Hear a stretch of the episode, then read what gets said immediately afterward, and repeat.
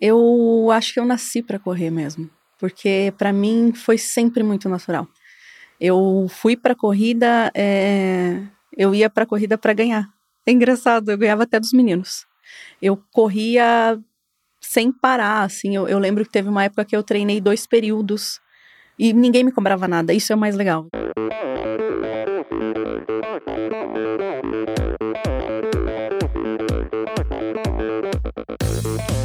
Sou a Fernanda Keller. Eu sou o João Amoedo. Sou Poliana Kimoto. Aqui é o Murilo Fischer. Aqui quem fala é Ronaldo da Costa. Olá, sou Henrique Avancini.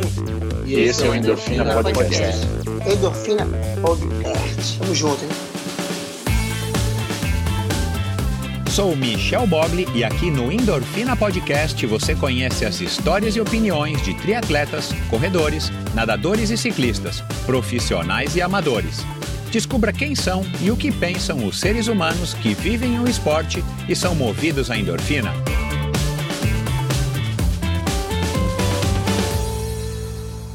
Olá, seja muito bem-vindo a mais um episódio do Endorfina Podcast. Esse e todos os episódios são editados pela produtora Pulsante e esse episódio foi gravado no Estúdio. Se você deseja um lugar para gravar os seus vídeos, quer começar o seu podcast, videocast, mesacast, se você quer gravar vídeos com alta qualidade para suas redes sociais, o Estúdio é o lugar no coração do Itaim, localizado no coração do Itaim, em São Paulo, aqui na capital. Ele tem todos os equipamentos e infraestrutura para e mão de obra para que você produza o seu melhor conteúdo. Siga arroba estudioh.br, estudio.br e informe-se a respeito de como alugar o seu estúdio, alugar um estúdio para você gravar o seu conteúdo.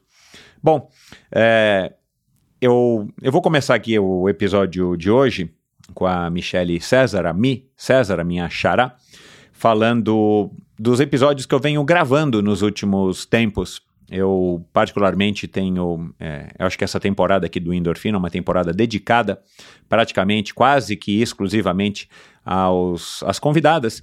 Tem sido um ano muito legal para o Endorfina, para mim, pessoalmente, por conta aí dessas personagens, dessas histórias que eu tenho tido o privilégio de ouvir e compartilhar aqui com você que tem acompanhado o Endorfina. E a Michelle é um exemplo, a Daiane, minha convidada da semana passada, também um outro exemplo de ser humano fantástico. Se você não ouviu o episódio da semana passada, ouça, porque foi um, um episódio espetacular, uma história sensacional. E ao longo das últimas semanas eu venho gravando muitos episódios, né? Eu estou agora naquela correria do final de ano, gravando os episódios é, com um pouco de antecedência, um pouco maior até de antecedência do que normalmente, justamente para poder gerar já esse conteúdo, ter esse conteúdo para soltar agora, inclusive no final de ano, na virada de ano, no começo do ano, quando é um pouco mais complicado também de estar tá conseguindo, de tá conseguindo conciliar a minha agenda com a agenda dos convidados. Então, eu gravei um episódio episódio agora recentemente com uma convidada incrível que chegou ao topo do Monte Everest e você não perde por esperar. Gravei também um episódio. Eu, eu, eu mantenho aqui o segredo para dar aquele suspensezinho, né? Mas gravei um episódio também com uma, uma triatleta é, já de longa data, com uma história incrível. Enfim, são. O ano foi fantástico, desde a, sei lá, Fernanda Maciel. É, que teve aqui pela segunda vez, a Pamela, que teve aqui pela terceira vez, e todas as outras convidadas e convidados também, mas especialmente as convidadas, já que foram muitas as convidadas esse ano. E estou preparando aqui também, já estou com um episódio que eu acho que vai ser o próximo episódio ou o subsequente com um médico, é super legal, já que o episódio com o Dr. Franz Burini fez um sucesso tremendo. Então gravei agora com outro médico com a especialidade de sono, que foi um episódio sensacional. Enfim, é, muitos episódios interessantes, com muitas. Né, o episódio é uma maneira de falar, é meu hábito aqui, meu vício de linguagem. Na verdade, são pessoas, são histórias, são histórias reais, são pessoas sinceras, pessoas que contam as suas histórias de uma maneira que é, tem me fascinado e espero que tenha também te fascinado ou esteja te fascinando e que te inspire, que te traga um pouco aí de, de é, de ensinamento, né, de, de compartilhamento de, de informações boas, de aprendizados, porque esse aqui é o propósito e sempre foi o propósito do Endorfina. Mas vamos falar aqui então hoje da Miss César, da Michelle César, que hoje é uma influenciadora, treinadora, corredora, mas a gente fala, ela fala, né, sobre a, o começo da vida dela, onde ela, num projeto social, ela aprendeu a gostar da corrida, ou ela já gostava da corrida e o projeto social só potencializou esse gosto. Ela que teve uma infância complicada, a mãe acabou criando os filhos é, sozinha, ela e os irmãos dela, e o pai era alcoólatra e tal, e ela fala um pouquinho aí dessa, dessa infância. Uh, a gente fala aqui de disciplina, do sonho do alto rendimento, ela que teve um alto rendimento e quase é, pensou em se tornar uma atleta profissional. A gente fala da influência dos professores, ela não é a primeira pessoa, eu não vou me recordar aqui se foi a Ivânia Rambo ou se foi a Letícia Saltori que passaram por aqui já e que também falaram aí dessa influência, mas enfim, é muito legal quando a gente ouve um convidado falar né, do peso, da influência que um professor teve, o impacto que um professor teve nas suas infâncias para gerarem, seja o gosto pelo esporte, ou o gosto pela disciplina, ou o gosto pelo aprendizado. A gente fala sobre a maternidade, ela que é mãe de dois meninos, mãe de gêmeos. A gente fala um pouco também aí desse processo da maternidade, é, a gente fala da preparação dela para Boston, enfim, é uma conversa muito legal. A gente fala sobre influência, a gente fala sobre é, treinamento. E, claro, a gente fala sobre essa uma espécie de retribuição que acabou acontecendo por acaso, mas nem tanto. Ela que hoje trabalha na escolinha de triatlon do Juraci Moreira, um triatleta com três Olimpíadas e que já passou pelo endorfina já faz algum tempo. Recentemente ele teve no Trilados do meu amigo Ricardo Hirsch. Então, e do Fábio Carvalho. Então é um cara muito bacana e que tem uma história muito legal. E ela, a Michelle, agora está trabalhando como professora na escolinha de triatlon lá em Jundiaí, aqui, aqui pertinho, lá em Jundiaí, perdão, aqui pertinho de São Paulo. Então, de alguma maneira, esse ciclo pelo menos para ela, está se fechando. Ela começou num projeto social e ela não está acabando, mas ela agora está num projeto social e está podendo retribuir também, como professora, como inspiração, retribuir tudo o que ela teve dos professores dela para esses alunos privilegiados lá da escolinha de teatro do Juraci, aqui na unidade, na sede aqui de Jundiaí. Então foi uma conversa espetacular, tenho certeza que você é, irá gostar. Ela é uma mulher forte, é uma mulher em todos os sentidos fisicamente também, mas ela é uma mulher muito forte, uma mulher que inspira, uma mulher que está é, vivendo a vida que quer da melhor maneira possível e agora uma mãe de dois lindos meninos, o Dom e o Gael. Então vamos lá para mais uma conversa, mais um episódio do Endorfina. E não se esqueça, endorfinabr.com. Lá é o lugar onde você deve ir a hora que você quiser se informar um pouquinho mais a respeito dos convidados, a hora que você quiser se informar a respeito do YouTube, qual é o canal do Michel, é o arroba endorfinabr se você for no YouTube, mas lá você encontra um link direto para o Endorfina TV com o Michel. Lá você encontra também um link direto para o meu perfil no Instagram. Se você quiser apoiar financeiramente esse projeto, claro, sua ajuda é muito bem-vinda. Aliás, muito obrigado aos apoiadores mais recentes do Endorfina. Muitas pessoas, é, isso não é incomum, as pessoas falam, poxa, Michel, eu troco ideia né, com todo mundo, claro, que, que apoia o Endorfina. Aliás, eu mando um presente também, uma camiseta para todo mundo que apoia o Endorfina. E nessa troca de mensagens, muitos falam, poxa, cara, faz tempo que eu estou para fazer, mas é que eu não estava com cartão, mas é que eu esqueci, mas Pessoal, nunca é tarde para começar, é o que eu digo para todo mundo e vou dizer aqui agora para você também. Nunca é tarde para começar. Se você quiser apoiar o Endorfina a partir já de 30 reais por mês, você já faz uma grande diferença. Se você quiser fazer um Pix, se você quiser fazer um, é, mandar aqui um pombo correio com um cheque, é, fique à vontade, entre em contato comigo. Sempre há maneiras de você colaborar com o Endorfina. O Endorfina depende sim dos patrocinadores que são importantíssimos e foram e continuam sendo e serão importantíssimos para manter esse projeto em pé nesses últimos seis anos e meio, mas o apoio de vocês também é muito importante. Afinal de contas, isso aqui é um trabalho, isso daqui é, demanda, isso aqui gera custos e, claro, se eu puder, é, pelo menos de alguma maneira, estar tá contando aí com a contribuição, a sua contribuição, se você acha que merece, que o Endorfina é um trabalho que merece, se você tem condições, é óbvio. Então fique super à vontade, vai lá no meu site endorfinabr.com e clique lá no bannerzinho do Apoia-se ou mande um direct para mim no Instagram, que com o maior prazer eu vou te explicar como que você pode fazer para colaborar com o Endorfina. Ir além Claro, além dessa audiência, além do prestígio que você está dando, do seu tempo, de, dar, de dedicar um pouco do seu tempo a é, esse humilde apresentador, esse humilde ex-triatleta que se tornou um apresentador e que agora é, já está aí há seis anos e meio à frente desse projeto. Então é isso. Muito obrigado pela sua audiência. Vamos lá para mais uma história fantástica. Afinal de contas, quem é que não gosta de uma boa história, não é verdade? Influenciada pelo irmão, minha convidada de hoje começou a correr aos 5 anos de idade em um projeto social. Foi criada pela mãe e ela é a caçula de quatro irmãos. Participou de diversas corridas de rua como a São Silvestrinha, versão infantil da São Silvestre, enquanto dava os primeiros passos na pista. Aos nove anos já vencia algumas competições. Para superar um trauma vivido numa represa, decidiu que deveria aprender a nadar e busca então sozinha patrocínio em uma academia. Na infância e adolescência, correu dos 200 metros aos 3 mil com obstáculos e fez parte da equipe de atletismo do colégio. Com o passar dos anos, foi aumentando as distâncias nas corridas de rua até chegar às maratonas. Participou do Cruze de Los Andes e de algumas provas de triatlon. E hoje ela vem se dedicando aos treinos para a Maratona de Boston em abril do ano que vem. Conosco aqui hoje a educadora física, professora da Escolinha de Triatlon de Jundiaí, corredora, ciclista, ex-praticante de acro yoga e dançarina de flamenco, influenciadora digital e, mais importante de tudo, mãe dos gêmeos Dom e Gael. Uma mulher que aprendeu a treinar na hora que dá e que acredita que o bem sempre vence. A curitibana Yolanda Michele César. Muito bem-vinda, Mi. Muito obrigada, Michel. Estou muito feliz de estar aqui, de poder contar essa história. Que legal. Obrigado por ter vindo.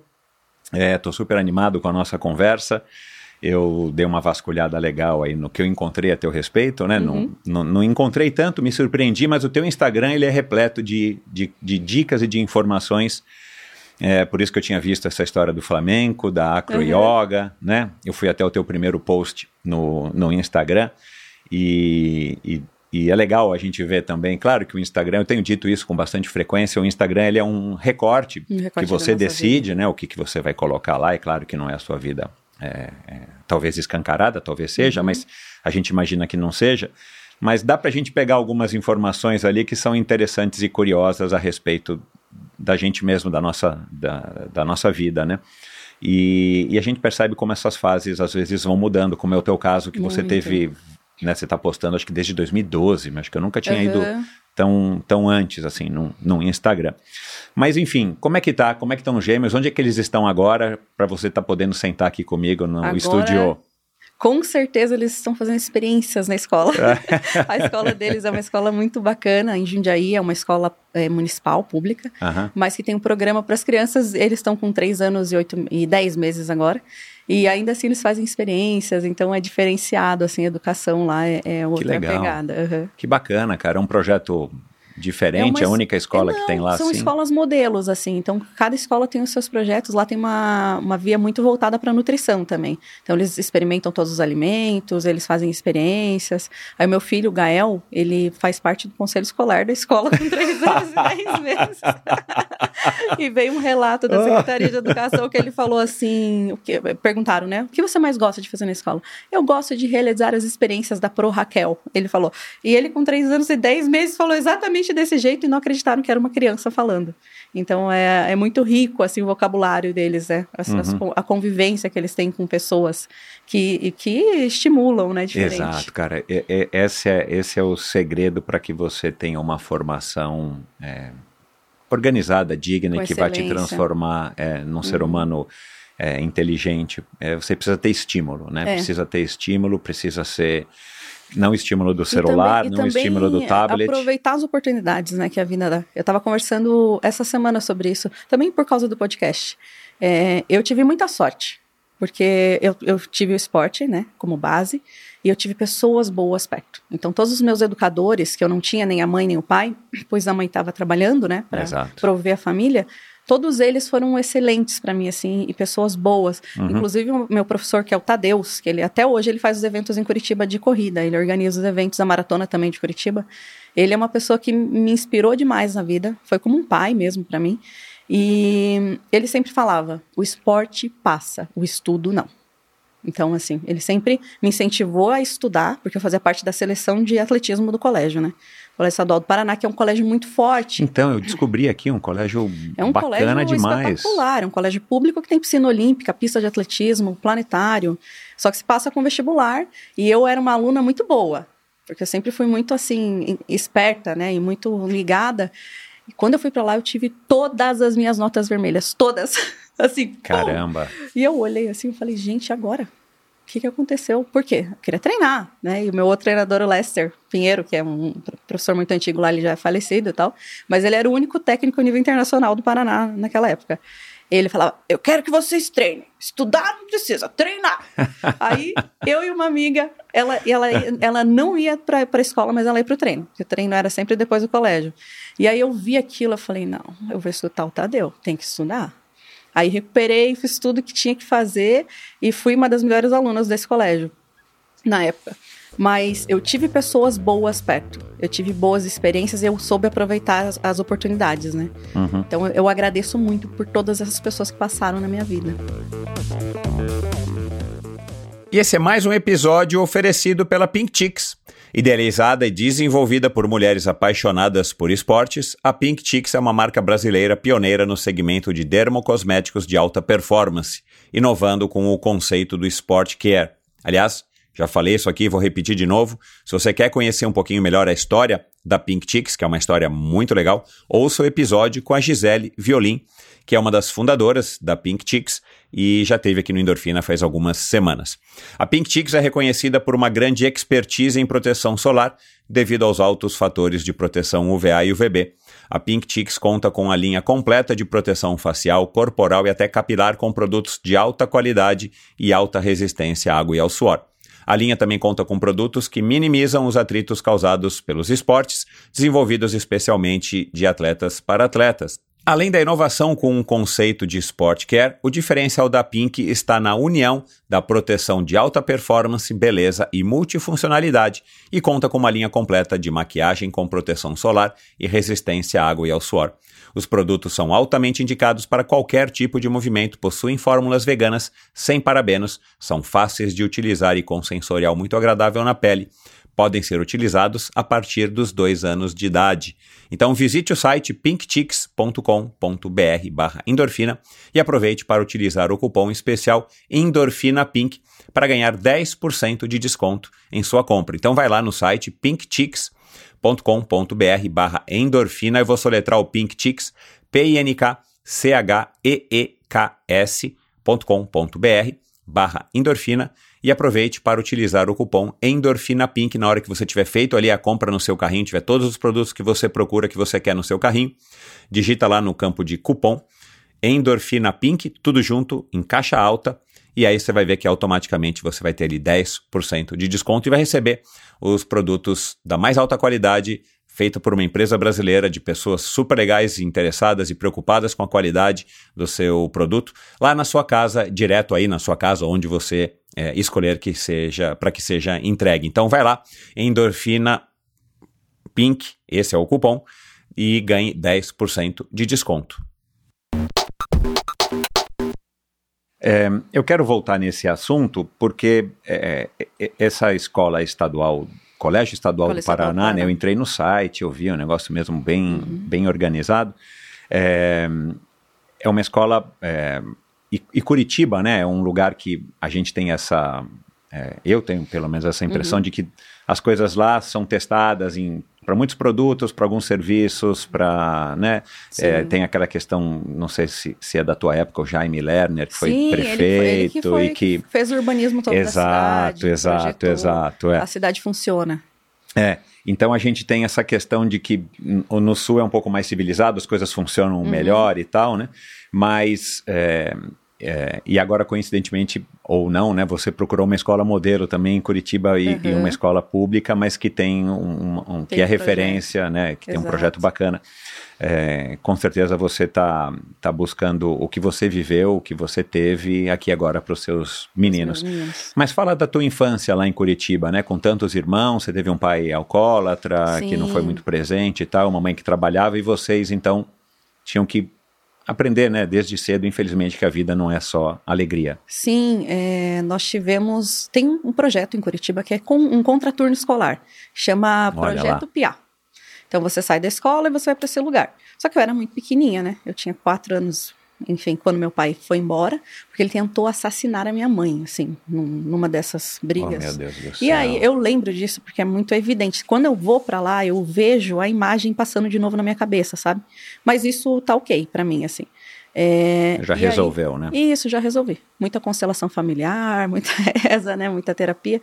E nós participávamos desse projeto, meu irmão participava. Então, como a minha mãe tinha que prover quatro, quatro crianças sozinha, né? E nós morávamos na periferia de Curitiba, então não era. A minha mãe foi doméstica a vida inteira.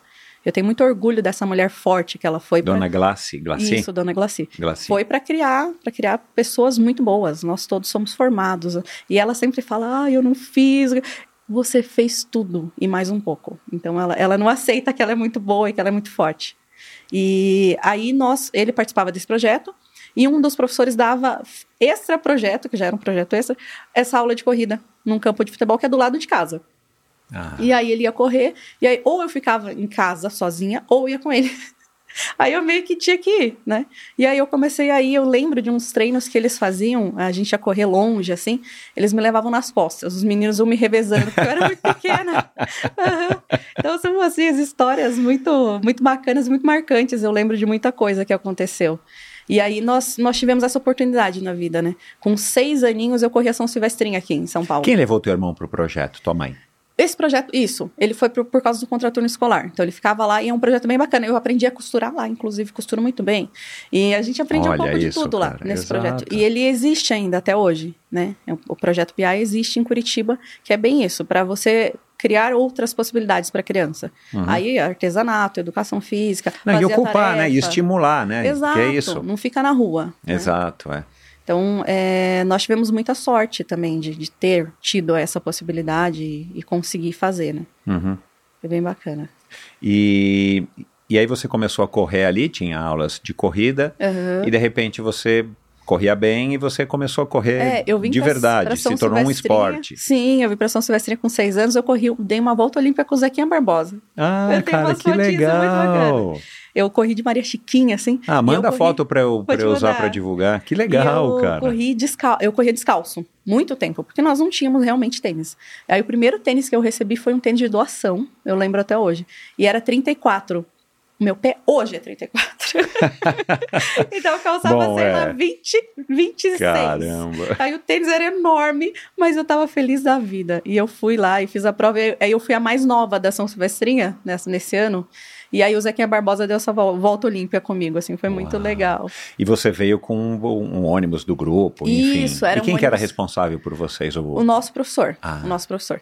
E aí Caramba. ele fazia toda uma vaquinha, a gente vendia rifa, tudo pra gente ir. Todos os anos nós vínhamos pra cá. Aí com nove anos eu já comecei a ganhar um, um dinheiro na corrida, que antes pagava-se, né? Tipo, qualquer corrida que você ia, ah, 50 reais, até o décimo colocado. Eu lembro de uma prova que eu fui e eu não quiseram me premiar, porque eu era criança. E aí não queriam me dar o dinheiro. E eu tinha, eu tenho duas madrinhas de batismo, a Alina e a Lídia Karvovski. São gêmeas, que elas correm em Curitiba. Elas foram atleta de elite já no Brasil e tudo. E aí eu lembro que elas me deram 30 reais. Cada uma me deu 15 reais. Então, tipo, foi coisas. E eu fui aprendendo muito, né? Eu fui amadurecendo muito rápido. Então, minha mãe, ela pagava um sorvete pra gente no final de semana. Eu lembro que uma vez ela falou assim: hoje você vai pagar o seu, eu tinha 10 anos. Isso tá muito. é, Aí eu falei: não, mas eu não tenho dinheiro. Ela falou: não, mas você ganhou na corrida, 50 reais. Eu falei: então, né? Gastei tudo no 1,99. Agora, o que, que você via na corrida, assim, hoje, né? Que você já tem essa relação longa, né? 30 anos Uhum. correndo. O que, que você via na corrida, assim? Você consegue realizar? O que, que, que, que você viu na corrida que te atraiu? Porque correr todo mundo corre, Uhum. né? A gente nasce praticamente, acho que sabendo correr, né? Porque Uhum. se vê alguém atrás da gente, um animal, você vai sair correndo. Não, não tem esse negócio. Quando a pessoa diz, né? Instintivo. Quando chega, né, no teu um aluno, ó, eu não sei correr. Sabe, você sabe. Uhum. Você não sabe correr o esporte, técnica, a corrida, com técnica, ou correr muito tempo, correr um quilômetro, dois quilômetros. Uhum. Mas se precisar correr atrás do ônibus, você corre, né? Ou fugir do cachorro. É, mas ao mesmo tempo, é, é uma coisa que cansa, que gera esse desconforto, né? Não é uma Uhum. coisa prazerosa, né? 100% não. Exato. Não, a gente, a gente vê prazer, mas depois de adulto, Uhum. né? Então, é, me fascina quando é uma criança como você que resolve, né? E já passaram outras por Uhum. aqui, que resolve correr, Uhum. né? Como um esporte, né? Uhum. O que, que você via na corrida que o suor, o chacoalhar, o cansaço, a dor não te afastou, não te repeliu? Eu acho que eu nasci para correr mesmo, porque para mim foi sempre muito natural. Eu fui para corrida, é, Eu ia para corrida para ganhar. É engraçado, eu ganhava até dos meninos. Eu corria sem parar, assim. Eu, eu lembro que teve uma época que eu treinei dois períodos e ninguém me cobrava nada. Isso é o mais legal. Eu tinha uma amiga que ela nem mora no Brasil mais, mas o pai cobrava muito ela, muito. E nós competíamos um ano sim, juntas, um ano não. O ano que, que sim, porque ela era um ano mais, mais velha que eu, eu ganhava. E o ano que não, ela ganhava, né? Porque ela estava fora de. Nós duas não competíamos. Eu nunca fui cobrada. Eu acho que isso foi muito bom para mim como criança. E eu me cobrava. Eu lembro que eu, eu ganhava todos esses campeonatinhos de corrida tal. E aí eu jogava vôlei também, com essa altura toda aqui, 1,57m. jogava vôlei, tinha 12 anos, e aí o professor pegou e falou: não vai no treino numa quinta-feira. Nunca aconteceu nada comigo. Ele falou: não vai no treino, que você tem a corrida no domingo, era a última etapa. É como se fosse um, lá em Curitiba soma pontos, é como se fosse um campeonatinho. Aí no final do ano você ganha os melhores do ano, ganha troféu e tal. Só que eu tinha que participar da prova de qualquer maneira, mesmo que eu chegasse andando. Né? Mas eu tinha que fazer um ponto pelo menos, já tinha ganho as quatro outras. E aí eu fui eu fui com. Fui pro treino de vôlei. E passaram uma bola por baixo, eu virei o pé, ficou um negócio desse tamanho, assim. Mesmo assim, eu fui pra corrida, eu não fui pro hospital, falei, a professora falou, não, eu te levo, não sei o que, eu falei, não, minha mãe tá em casa, não tava nada. Fui andando, só, ela falou, ah, ali, nem, nem deixei a professora me levar em casa, porque eu sabia que se me levasse, ia me levar pro médico, o médico não ia me deixar correr. E aí eu fui para casa, fiz gelo e tal, eu fui correr, eu fui para a prova mesmo assim. Eu fui com um pé enorme, assim, nem amarrar o tênis eu não conseguia, mas eu queria estar lá né? Eu, eu gostava de estar lá, eu queria. E aí eu fui, aí eram três voltas. Na primeira, lá, a, a menina que era minha concorrente direta veio comigo. Aí na segunda, ela foi ficando para trás. Na terceira, eu comecei a olhar para trás e batedor de criança é ciclista, né? Exato. Aí é. eu olhava ele falou assim: se quiser ir andando, vai andando, que ela tá uns 300 metros de distância de você. aí eu fui assim. Eu sempre gostei de estar ali. Nunca foi uma obrigação para mim. E nunca é, não é até hoje. Eu não vou para corrida, eu, eu falo até hoje, e eu já fui muito competitiva. Eu vou para ganhar de mim. Eu não vou para lá para ganhar, sei lá, de uma pessoa que está concorrendo comigo. Eu vou para sempre tentar baixar o meu tempo, fazer o meu melhor. E eu sou assim desde criança porque nunca ninguém me cobrou nada. Então eu não tenho essa exigência. E essa criança que morava em mim continua morando. Porque a gente tá alinhada desde sempre. E eu gosto. Eu, eu já vi várias pessoas falando assim: ah, é difícil, não sei o quê. Quando eu acordo e olho para frente e falo assim, hoje eu vou poder correr. É o dia mais feliz para mim. E se não dá certo, eu fico tipo, puta, eu fico, parece que eu tô É, com... Falta alguma coisa. É, agora é, eu me machuquei na terça passada. Eu tô sem correr. É o único movimento que eu não consigo fazer. Aí eu consigo nadar, eu consigo pedalar, mas não consigo Ah, é, eu correr. vi que você postou, né? Que você É, nadou ontem, anteontem, eu vi. Eu fui dar uma aula, eu fiz um treino excelente de manhã, aí eu fui dar uma aula à tarde e não aqueci. Tava na escolinha de triatlo. Não aqueci, minhas crianças aqueceram, tudo mostrei os educativos, fui fazer uma reta progressiva, a estirou minha panturrilha. Aí já saí mancando, parecia um ponto e vírgula. Então agora eu vou ter que segurar, mas é a única coisa que eu não consigo fazer. E é uma das coisas que me dá mais vida, é poder correr. Desde sempre. Cara, que privilégio isso, né? Porque. Eu não sinto esse. Ai, É. E eu não sinto essa. Não tô dizendo que eu não sinto dor, obviamente Claro. que eu sinto. Mas eu não sinto esse peso que as pessoas sentem de, ai, eu tô sofrendo, ai, a maratona. Não, eu, eu tô ali. Assim, é, se você pegar os vídeos que eu fiz em Poá, que eu consegui o índice, eu fui curtindo a prova o tempo inteiro. No quilômetro 30, tocou a fazendinha do Mundo Bita. Aí, porque eu queria que os meus filhos estivessem comigo. E é, todo mundo fala que é o paredão dos 30. Eu falei, não, gente, é agora. Começou. Lá na fazenda. Quem tem filho vai entender Nossa. essa, essa parte. Não, Mundo aquilo- Bita. Aquilo entrou na minha cabeça e eu fui fazendo assim, ó. E no quilômetro 30 da prova, pedi para um moço que tava de, de bike Ai, me filmar ai. e eu cantei a fazendinha e foi ótimo. Sabe, assim, é, é, para mim é, é corrida é, é vida mesmo. Eu nasci para correr mesmo. Eu nasci para correr. E eu quero correr até ficar bem velhinha. Cara, que legal. Quero ir pro e, você, Mundial, Master. e, e você, inclusive, correu grávida, né? Que é uma Corri. coisa que não é. Não é, é pouco ortodoxo, né? Pelo menos os médicos. É. Por causa do risco, né? De você cair, dar uma tropeçada e de repente cair sobre o seu. Então, tem pessoas é, que ficam muito travadas né, na, na gestação. O fato é, você já é atleta? Então continua sendo atleta. Exato, é. Você já corre. Tentar levar a vida correndo. o mais normal possível. Sim. né? Tem uma amiga que ela correu no dia do parto. No dia do parto Caramba. dela, ela correu. A Clara, ela é de Floripa e ela corre montanha. E aí a irmã dela, que, é, que era médica dela, ginecologista obstetra, foi junto com ela na prova. Aí elas saíram da prova e foram pro parto. E tudo ótimo. Por quê? Porque ela correu a vida inteira, a gestação Caramba, inteira, tudo perfeito. Se você já tem o esporte na sua vida, faça. Claro que não um esporte de risco, ciclismo, alguma outra coisa, mas né, eu conseguia, eu corri a Especite, grávida deles. Corri os 7 quilômetros só, mas eu contei por 3, né? Contei vezes 3, porque nós éramos três pessoas, então eu considerei 21. Não, essa é uma, é uma gravidez gemelar, né? Ainda é outro, são outros 500, Eu né? Na verdade, você disse que engordou 22 quilos, eu li, né? Eu tinha 90 centímetros de pessoa dentro de mim. Era 44 de Caramba, um, 44 do outro. Era um grande, bebê grande. E você mede quanto? 1,57. Olha lá. Cara, Eu na- tive um nada, metro e nada, meio de barriga. nada como ser mulher, né? Pra aguentar isso, porque eu acho que os homens não aguentariam, né? Por isso que Eu as mulheres que são não. fortes. É, cara, que legal. Agora, e, e acompanhado desses 30 anos correndo, é claro que você tem que ter disciplina, né? Uhum. Você tem que ter, você tem essa vontade, você tem essa relação com a corrida que é legal demais, dá pra, dá, deu para entender, pelo menos eu, eu captei aqui, né? Que você disse que você leva essa, essa criança até hoje, Uhum. né? Porque a gente faz essa associação. Comigo é com a bicicleta, né? É, eu gosto de correr, eu adoro nadar, mas, cara, bicicleta para mim, eu fui descobrir isso faz pouco tempo. Por que, que eu gosto tanto de bicicleta, né?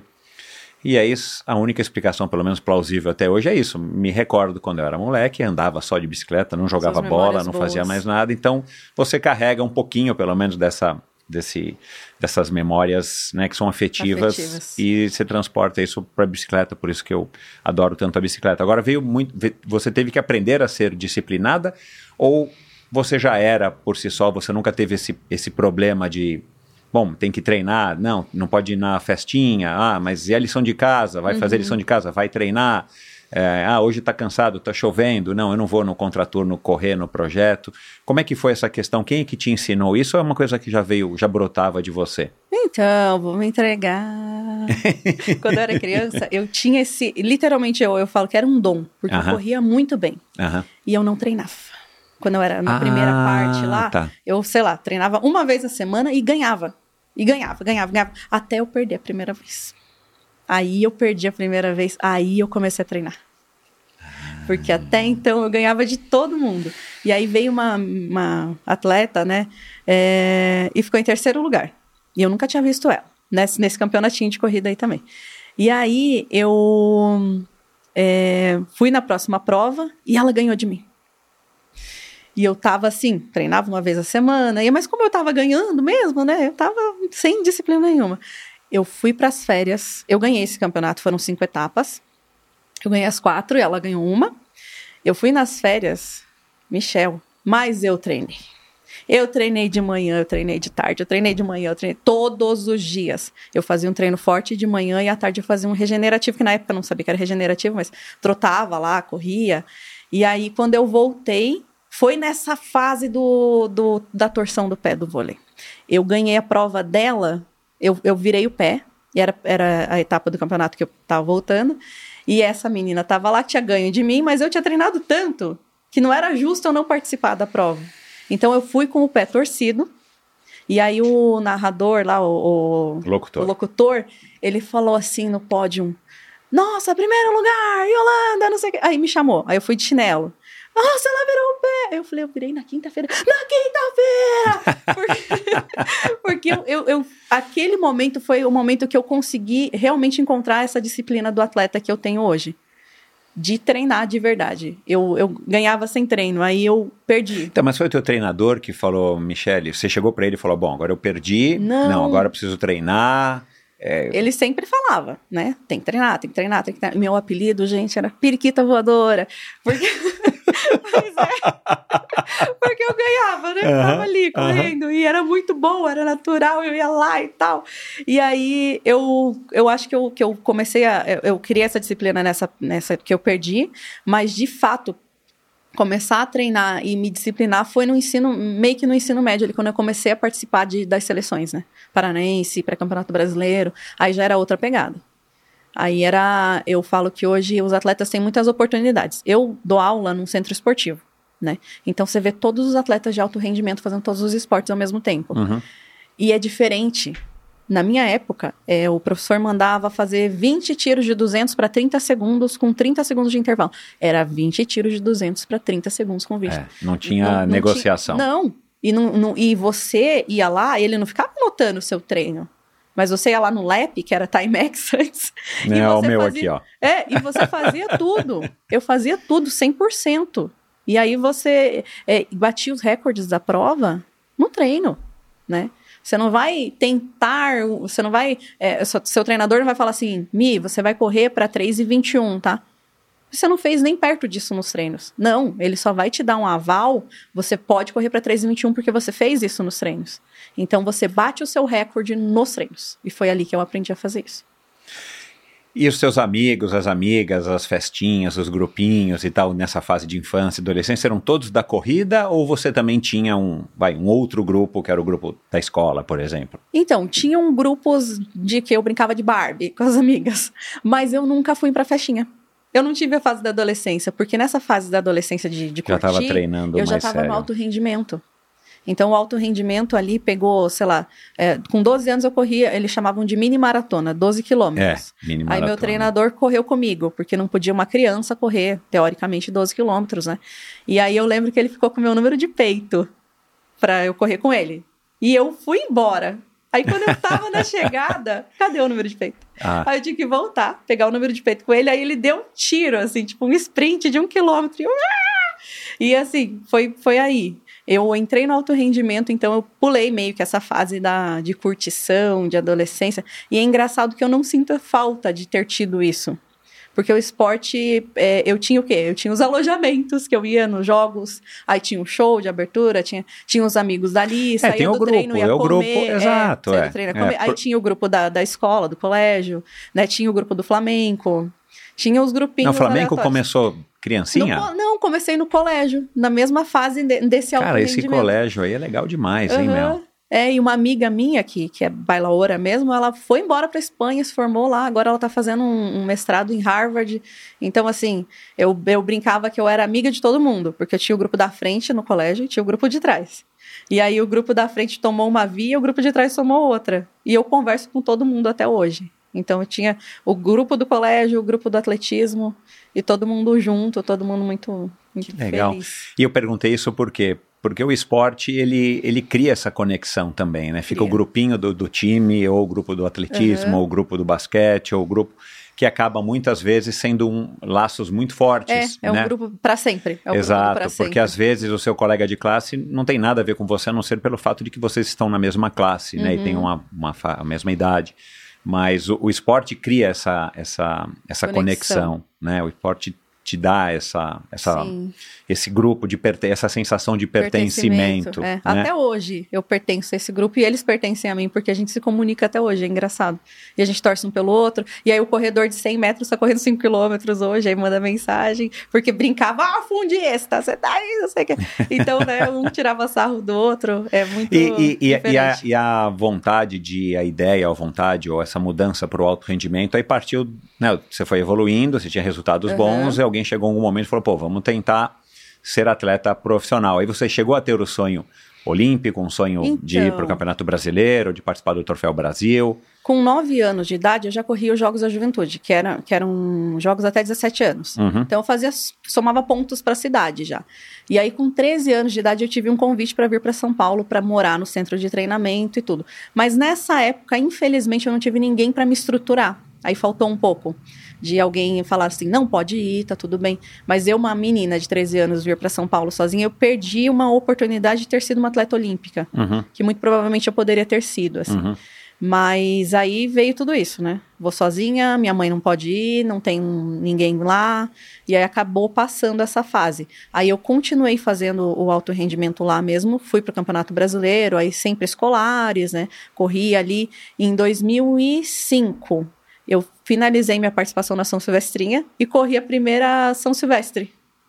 Então a gente veio, é, a gente veio de ônibus numa semana antes, a gente voltou para Curitiba dois dias depois. Eu voltei para São Paulo para correr a São Silvestre. Nossa. E aí nessa fase tinha é, premiação por categoria. Eu tenho a medalha da São Silvestre, da, do primeiro lugar da minha categoria. Que legal, Aham. cara, que bacana. Então, meu. eu tive oportunidade, eu tive a oportunidade de vir, infelizmente não, não tive meios de vir, mas eu, eu vivi outras coisas que o esporte me proporcionou, mesmo não tendo sido profissional. O teu irmão seguiu com a corrida também? Ele seguiu até um determinado tempo da vida. Aí ele trabalha, né? Começou a trabalhar, ele estudou também no colégio estadual. E hoje ele é diretor do nosso colégio, do colégio que nós estudávamos. Ele é diretor geral, né? Do, do colégio. Do colégio estadual. Não, Não, do, o outro do colégio, que anterior ao colégio Isso, estadual. Isso, mas Que legal. é muito legal porque é, eu me inspirei para fazer educação física, muito claro, em todos os profissionais que estiveram perto, mas em específico em uma professora que é professora desse colégio e por incrível que seja a vida, ela é vice-diretora dele. E eu fiz uma maior campanha para ele e não tinha percebido que era ela. Aí eu falei, Kleber, a professora Silvana que me inspirou. Porque ela foi a primeira pessoa a chegar na escola e dar uma aula de educação física de verdade.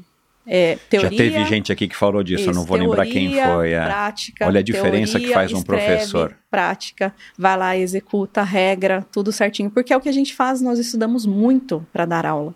Né? A gente não vai lá jogar bola, Exato, não é recreação. exato. Então ela foi essa pessoa. E ele também. Então o colégio que não tinha muita eh, via de, de fato de educar através da educação física, virou outro. No começo foi uma revolta, porque tinha prova de educação física. Vai fazer prova escrita? Vai, vai fazer.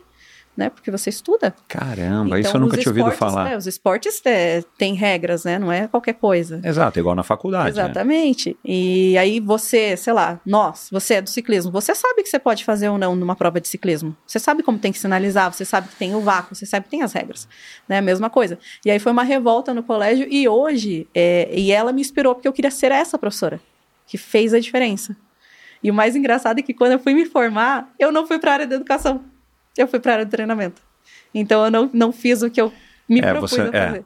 Entendi. Mas ela, bom, de qualquer maneira, você foi super influenciada, né? Super. Pelos seus treinadores, pelos seus professores, pela sua professora, que, pensando aqui rapidamente, eles supriam essa carência que você tinha de um pai Aham. e da tua mãe, que, não por opção provendo. dela, que estava provendo, que estava ocupada trabalhando. Exato. A tua mãe acompanhou um pouquinho da tua carreira? Ela ia assistir? Ela chegou a vir a São Paulo numa São Silvestrinha ou também não dava tempo, não, não rolava não- isso? Ela não participou muito dessa parte da, da corrida, assim, ela, ela queria que nós estivéssemos lá, mas eu acho que talvez para ela fosse aquela, aquele momento de paz da vida dela, sabe? Vai, vai correr, tá tudo certo. Ou Porque com quatro via. filhos, né? É, meu irmão, ele foi, ele foi de alto rendimento também, um bom tempo, foi campeão brasileiro também.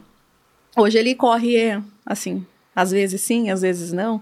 É muito bom e a gente tem uma sorte muito grande. Geneticamente, a gente é muito privilegiado, né? Porque eu falo, eu brinco que eu fiquei com um metro e meio de barriga, eu tenho é, um metro e cinquenta e sete. Né? Mas hoje eu posso falar que eu tô na minha melhor forma física. Não, não fiz cirurgia, não fiz nada, porque geneticamente eu sou privilegiada. Isso é um fato. As pessoas falam, ai, não existe esse negócio. Existe, gente. Existe genética, sim. E eu tenho um privilégio muito grande nisso, assim, sabe?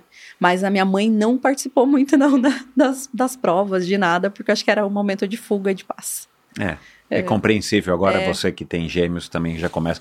Quando nascem os filhos, nada como a gente né, nos tornarmos pais ou mães Uhum. para a gente poder entender um pouco melhor a nossa relação com os nossos pais e, e alguns Nossa, porquês, né? Eu Vários valorizo porquês. demais. Eu, eu falo para os meus amigos: manda um eu te amo para tua mãe agora. Fala para ela tal coisa. Gente, é muito difícil ser mãe. É muito difícil. É muito pesado e eu não tinha noção disso até ser mãe. E hoje eu valorizo demais isso, porque ela criou quatro filhos sozinha. Pois é. Aham. Caramba. E numa outra época, com uma outra cabeça, qual a idade da sua mãe? Minha mãe 60 tá e com pouquinhos. 62 agora. É. É, um- é assim, eu tô quase com a idade da sua mãe. Eu posso dizer que a gente tem uma cabeça diferente. O mundo mudou muito. Mudou. Né? A, a- o mundo mudou. A gente está tendo a possibilidade agora, na minha opinião, de estar vivendo é, como se nós não fôssemos.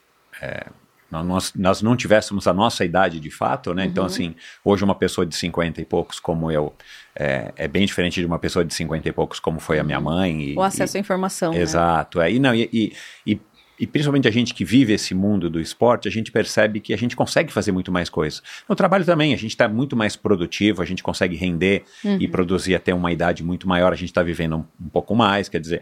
Então, mas mudou, mudou bastante e, e, e ter quatro filhos, tendo que trabalhar para burro, Uhum. num serviço pesado, né? O serviço Sim. doméstico é um serviço pesado.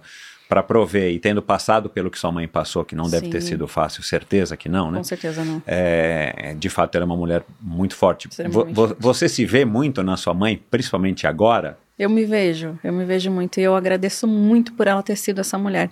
Que por muito tempo eu, adolescente, jovem, revoltada da vida, eu não entendia. Claro. Porque eu pensava, nossa, minha mãe não teve perto, a minha mãe não sei. Não, minha mãe fez tudo e mais um pouco por mim.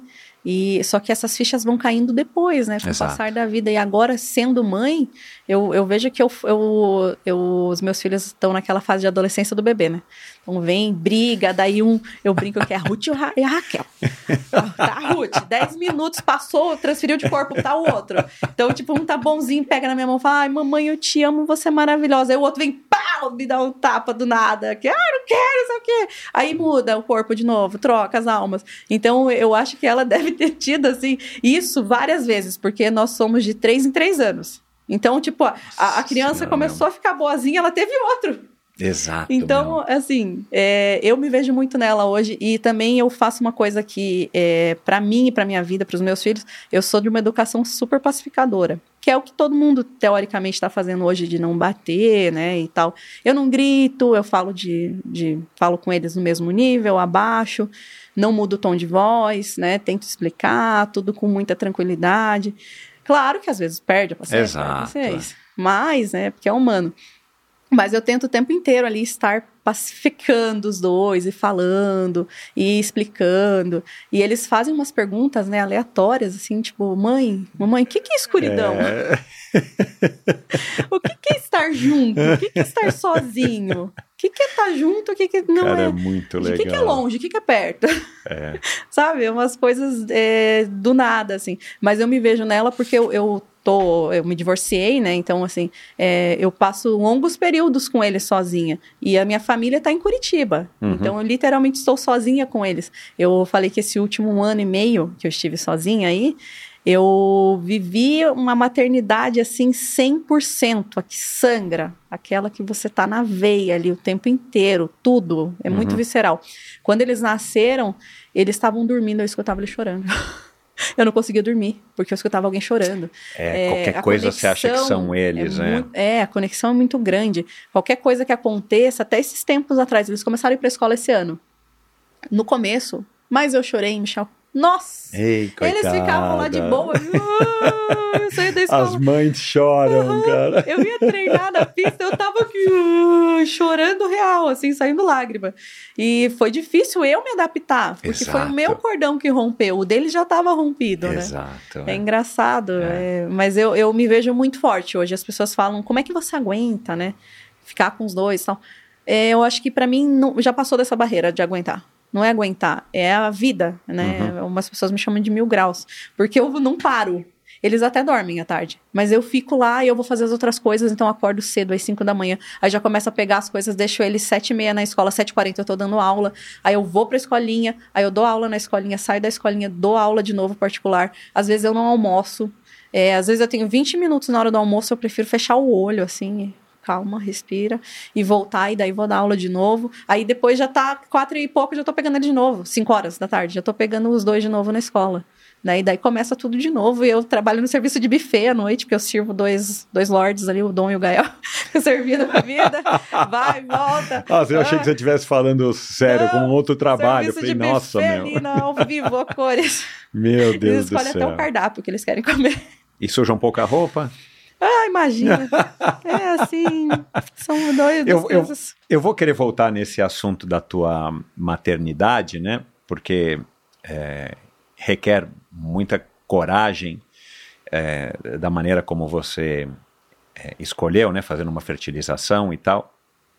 E, e- e tendo logo gêmeos, né? E você querendo Uhum. manter a sua vida, quer dizer, você é uma mulher independente Aham. com a sua vida, né? Então você mantendo a, a sua vida, você tendo que trabalhar para prover para eles, quer dizer, então assim, eu, eu vou querer voltar nesse assunto, mas antes um pouquinho, essa questão de você ter ido buscar patrocínio, né, sozinha, né, que eu vi você contando Uhum. no podcast do Ilano, Dinami, que você juntou suas medalhas, pôs num saquinho, foi lá numa academia de, de natação Uhum. perto da sua casa e mostrou as medalhas e falou: Olha, eu quero nadar aqui de graça e eu faço a divulgação da, da, da, Da academia. da academia. Cara, da onde que veio isso, Michele? Então, eu, eu sempre. Alguém, você viu isso em alguma televisão? Não é possível, meu. Eu tinha nove anos, né? E aí, olha só, a gente nem tinha TV em casa, a gente ficava vendo da janela do vizinho uma TV. Porque Caramba, nós, nós meu. passamos muita dificuldade né, na infância, a gente passou fome, tudo, foi, foi bem complicado. Mas ok. E aí eu peguei os troféus e falei, gente, eu preciso aprender a nadar, porque eu quase morri afogada. E aí abriu essa academia, tem até hoje lá aquários, é perto da, da casa da minha mãe, né? E aí eu coloquei num saquinho de mercado, numa sacolinha de mercado, as medalhinhas, os troféus, e fui lá, porque eu vi as, as pessoas correndo com a. Com Marcas, o, é. é, a marca do mercado, a marca da, ah, da equipe e tal, né? Aí eu falei, gente, eu vou, eu vou fazer isso. Aí eu fui lá e falei, então, eu sou atleta, ó, eu já ganho várias coisas, fui colocando as coisas aqui em cima, assim. Eu participo das provas já no adulto, com nove anos. E eu preciso aprender a nadar. E eu vou correr com a sua camiseta. E aí ele olhou pra mim e falou assim: não, legal, vamos fazer. E aí eu peguei, comecei a correr com a camiseta dele, eu tinha que pagar 30 reais por mês. Ele falou: não, mas você precisa pagar pelo menos o professor, que era 30 reais por mês. Falei, não, tudo bem, 30 reais, eu ganho 50 reais na corrida se eu ficar, né? Se eu conseguir assim, assado, tal, todo final de semana. Fui lá e comecei a pagar. Com 9 anos eu pagava minha natação, né? Os 30 reais, tipo, ajuda, de, né? E corria com a camiseta da. da da academia de, de natação, mas foi muito. Caramba, meu. Aham. Foi tipo, não, preciso. Então vamos fazer. Eu falo que eu, eu sou muito tranquila com essas coisas, mas também tem uma coisa dentro de mim que eu só vendo, eu, eu só vendo o que eu compro. Se eu experimentar, às vezes a marca chega, ah, você quer tal, pode receber isso. Eu, eu recebo, eu experimento. Se de fato fizer a diferença, aí eu vou vender. Se não, eu não vendo, não consigo. Eu ainda não criei essa. Não transpus essa barreira ainda. Uhum. Né? Eu, É, eu- mas isso, isso é um jeito, pelo menos que eu estou entendendo, que é o jeito que as marcas estão buscando hoje, né? Você Ah, precisa vestir a sim, camisa de fato. mesmo. Exato, é. Eu fui num treino agora no sábado, e aí uma das meninas corre, sei lá, dois anos e tem 28 anos de idade. E aí eu olhei pra ela e falei assim, nossa, eu corro há mais tempo do que você tem de vida. Quando você. E ela, né, no Instagram tá. Ai, Quando ai. você chegou, eu já. Isso aqui é tudo era mato. Era Orkut, Facebook, né? Não tinha. Ai, eu lembro, ai. eu corri o 600k da Nike, né? É, o 600K. então. Gente, aquela época era Facebook, não tinha esse negócio todo de Cara, eu lembro direitinho da corrida. Cara. eu lembro de tudo, assim. E uma tecnologia que eles colocaram lá, um tapete que você passava e tirava três fotos e ia direto pro seu Facebook. Nossa! Hoje isso aí não é nada, né? Mas gente- olha Então. o que a gente viveu e olha essa possibilidade que a gente tem de viver é, com as coisas que... Eu, eu tinha falta de rolo. 36 poses, asa 400. E agora a gente tem, né, a- a- os vídeos ali ao vivo, o cara tá ali e ele vai te filmando e tal, e você tem um negócio extraordinário, parece que você tá, né?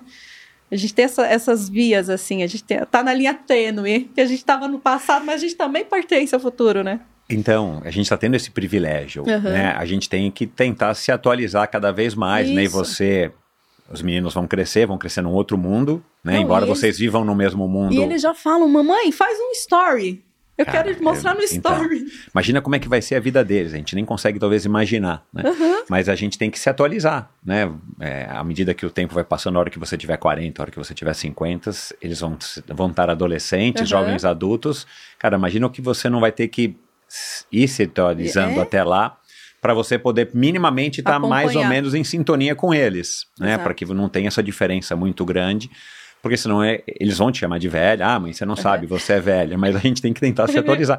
Eu vivo, eu vivo isso com a minha filha mais velha e vivo isso com a minha filha mais nova, que tem Uhum. sete. Então, assim, a gente tem que ir se É atualizando, engraçado que por atualizando que eu- as nossas versões né, dos nossos Aham. sistemas operacionais. Porque senão, meu, a gente não. por mais que eu tenha, né, que eu, eu sou relativamente nova, nós somos jovens, é, eu não, eu, por exemplo, eu sou totalmente contra violência e arma. Então, a criança, ela vê no videogame, ela vê no vídeo. Nossa, eu fico assim, arma é do mal, sabe? Tipo, não pode, é violência. E é o que eles vão ter de acesso, infelizmente, né? E é uma É. coisa que a gente vai, querendo ou não, ter que conviver de alguma maneira e saber manobrar, né? É. Tudo isso, toda essa A informação minha que filha vem. de 7 anos, ela não tem videogame, ela não se É, então, interessa. tem uns joguinhos de vez em quando que ela joga no iPad, mas ela agora tá cismada no último mês com cigarro. Aham. E se eu fumar só uma vez, eu vou morrer, pai? Falei, não. E duas? Não. E três? Não. E quantas que eu tenho que fumar para eu morrer do cigarro? Meu, tá numas perguntas Uhum, ela tá é. cismada com isso. Então, assim, cara, eu tô tendo que driblar e, e daí eu converso com a minha mulher, cara, que ela cismou com o cigarro. Coitado, então, do pai da minha amiga que eu vi ele fumando. Eu falei, então, Uhum. "Ah, mas por que, que ele fuma se ele vai morrer, pai? Falei, então, tem gente que. Por isso que não é bom começar. Né? Eu fico nessa, nessa Uhum, didática é, de tentar explicar. É, é. mas assim, é, a, a gente tem que estar preparado para o que vai vir e, e, independente de que época que a gente vai viver, a gente tem que estar preparado para se relacionar com os filhos da maneira como eles são. Eles, eles são um pouco da gente, Uhum. mas eles são muito, do Muito meio do mundo. ambiente, mundo do mundo, muito deles mesmos. Eles nascem, né, já de alguma, de alguma maneira que Por não é isso- Por necessariamente. isso que eu vou ser a melhor sogra do mundo. Ah, Se preparem. Ai, que Quem tiver legal, com os meus filhos vão ser meus, meus filhos também. Ai, ai. Eu vou ser a melhor sogra do mundo. Vai No- viajar comigo, vou fazer um almoço, ai, vou cuidar dos meus netos. Nossa, tudo. Eu vou ser a melhor sogra do mundo, porque eu não quero que meus filhos vão embora. Quando eu tive os meninos, eu pensei, meu Deus, olha que louca. Eles estão com 3 anos e 10 meses. Eu pensava assim, nossa, quando eles forem namorar, eu tenho que ser uma sogra excelente pra pessoa não levar eles embora. Exato. Ai, é. porque são meninos e normalmente os meninos é que Exato. vão, né? Provavelmente eles Ai, vão. Não, não vão não, porque eu vou ser a melhor sogra. Mas ó, você tem alguns anos ainda para ir se aperfeiçoando nessa Isso. sua habilidade. Né? Exatamente. Mas é, no começo aqui da nossa conversa, acho que a gente não estava nem gravando, você falou um pouquinho da sua idade, né? Você deu uma, é, né? Não, Uhum. não tô mais tão nova e tal. E, e obrigado por você ter me enquadrado que nós não estamos velhos, né? Não, não Eu tenho estamos. tatuagem que é mais velha do que você, minha Não, filha, gente então. Tá, gente tá na casa. ah, aqui.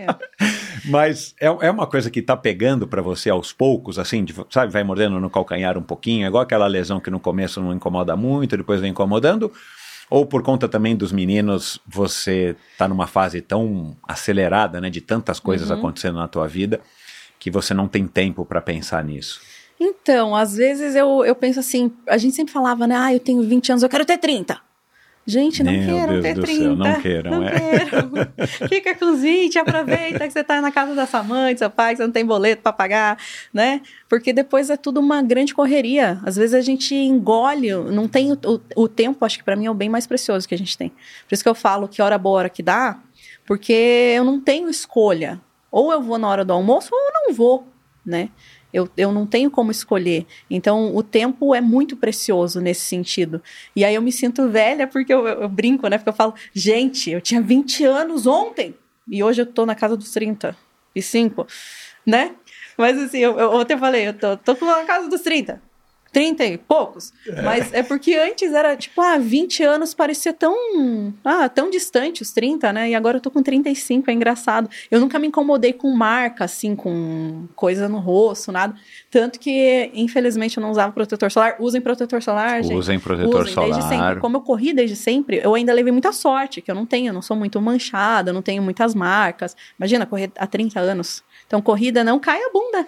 Ah, Corrida não deixa o rosto quase, né? eu vou tem que- pedir para as meninas da Pink Chicks te mandarem um kit. Manda, São patrocinadores aqui do. Endorfina. Eu vou pedir para te mandarem Eu um kit. adoro, inclusive, aquele que deixa com brilho, assim, maravilhoso. Olha lá, é. exatamente. E agora, agora, essa semana, eu tô treinando pra Boston, né? é. Aham. Então, eu perdi mais peso. Eu tô, tô numa fase, né, tentando adaptar Você posta bastante, né? O gravidez e hoje, o, o- o pós-parto, Posso, né? posso, que- porque é engraçado que as pessoas não conseguem acreditar que eu voltei só com a corrida. Porque eu basicamente corro. Eu não consigo fazer o fortalecimento, eu não consigo nadar, não consigo. Eu tô correndo, que é o tempo que dá. que dá. E que é o que eu gosto de fazer. Então, se eu tiver que optar por uma atividade, vai ser a corrida. É, se eu tiver que optar assistir um Netflix, eu vou correr.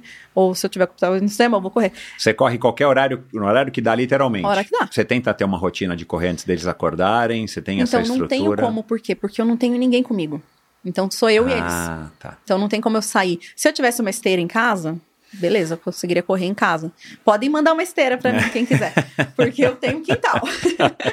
e aí seria mais fácil. Com certeza essas coisas facilitam a nossa vida, né? É, e eu sou muito, eu corro na esteira bastante também. As pessoas também falam, ai, como é que você consegue? Eu já fiz longo de 28 na esteira. Porque é onde dava. É muito a- prático, Como é que eu é. vou sair no 40 graus, meio-dia, para me desidratar, eu não consegui terminar o treino, é melhor eu estar ali no ambiente controlado. Exato. é. E, e ok, eu consegui É. fazer o meu treino. Aham. Então, é, esse negócio da, da- de estética, agora eu perdi 2 quilos do, né, assim, vim vindo de um período, e aí marcou aqui, ó. Não dá, eu espero que não dê pra ver no vídeo, mas eu acho que vai dar. É, marcou assim, eu mandei uma mensagem pra uma amiga, eu falei, meu Deus, Larissa, me ajuda, pelo amor de Deus. Porque até então, pra mim, não era nada. A idade não tinha pego, não tinha nada. Se eu emagrecia, eu É fácil quando você não tá com colágeno, nada, exato. é. e agora, cadê o colágeno? Tem que enfiar o colágeno lá dentro, né? Assim, não, não é uma coisa que, nossa, eu tô super velha. Não, mas eu, por exemplo, gostaria de ter tido os meus filhos antes. Por conta disso, porque eu queria, talvez, se eu tivesse tido um pouco antes, eu iria aproveitar melhor. Não sei como é que eu vou estar, né, daqui uns anos. Eu espero que muito bem, porque eu vou tentar me manter sempre em movimento. Eu quero correr até. Quero ir para o Mundial Master ainda, me aguardem nessas Olimpíadas dos Idosos, né? Já que eu não fui atleta de alto rendimento na adolescência, eu vou ser na, na vida adulta e na, na, na vida, na melhor idade. Mas hoje é uma coisa que tá, tá começando a, tipo, ah, tô sentindo, tô sentindo. Uhum. E não, e assim, eu, nessa coisa de colocar foto de antes e depois, né? Tava gordinha, emagreci, tava gordinha, emagreci. Eu tive uma fase de muita luta interna nessa volta. Porque eu tava pesada, só que eu corria bem. E eu não tinha. Não, o problema no pace não, não, não é o peso, é o treino, é o teu pulmão. Obviamente, quanto mais leve você tiver, melhor para performance. Mas eu tava correndo muito bem, pesada. E eu aí tive uma alta aceitação. De olhar e falar assim: tá tudo bem. Você tá com 15 quilos a mais, mas você tá correndo bem. Então, ok, vai lá e continua. É um reforço positivo, né? Assim, bom, Uhum. não tá tudo tão ruim. Eu não tô Sim. esteticamente do jeito que eu Uhum. gostaria de estar, mas E é um sofrimento para a mulher pós-parto, gente. é. Apoiem as mulheres de vocês, É. apoiem muito, porque é, você. Eu gerei duas crianças. Eu fiquei com 22 quilos a mais. Eu passei 80 dias deitada para eles não nascerem antes do tempo, né? É, então foi todo um. Quando é, eu fiquei 80 dias deitada, do nada. Eu tava super bem, eu tava correndo, eu tava pedalando, né, parada, e aí nadando também. E aí eu fui num exame numa segunda, na quarta, na segunda, meu colo do útero estava 3 centímetros, que é um colo ótimo. Na quarta, estava 0,7 milímetros. Então, se eu espirrasse, eles nasciam. Chama insuficiência istmo cervical. E muitas mulheres que perdem os bebês na rua, tá andando na rua, tá tudo ótimo. Do nada, afinou o colo. E aí você não tem possibilidade nem de salvar. Ou a criança nasce e fica com vários problemas, né? E aí eu, diante disso, eu tive que ficar deitada os 80 dias. Depois que eu tive os meninos, eu tava bem pesada, desfigurada. Assim, meu, meu telefone não lia meu rosto. Porque tava. Uau! o telefone não abria, assim. Caramba, cara. Eu tava totalmente diferente. E aí uma mãe chegou num, num parquinho, assim, uns meses depois. Ai, a minha maternidade foi linda, porque eu planejei isso, porque eu planejei aquilo. E eu olhei pra mim, naquele momento eu me olhei e falei, minha maternidade, me- meus, meus dias de gestação foi um terrorismo emocional. Eu saí daquele, daquele exame com 28 semanas, 26 semanas.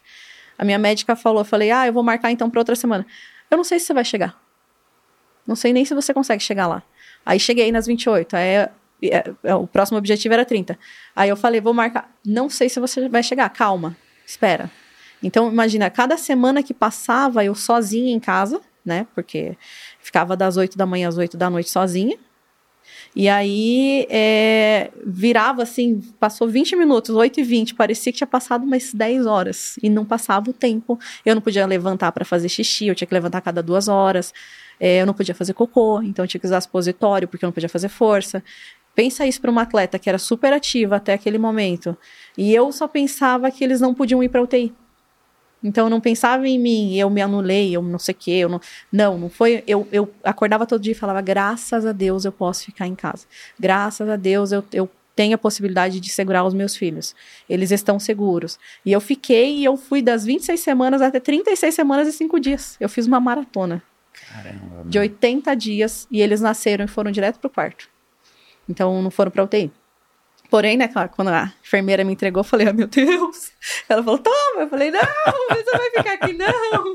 né? Daí você toma aquele choque de realidade, agora é meu mesmo, né?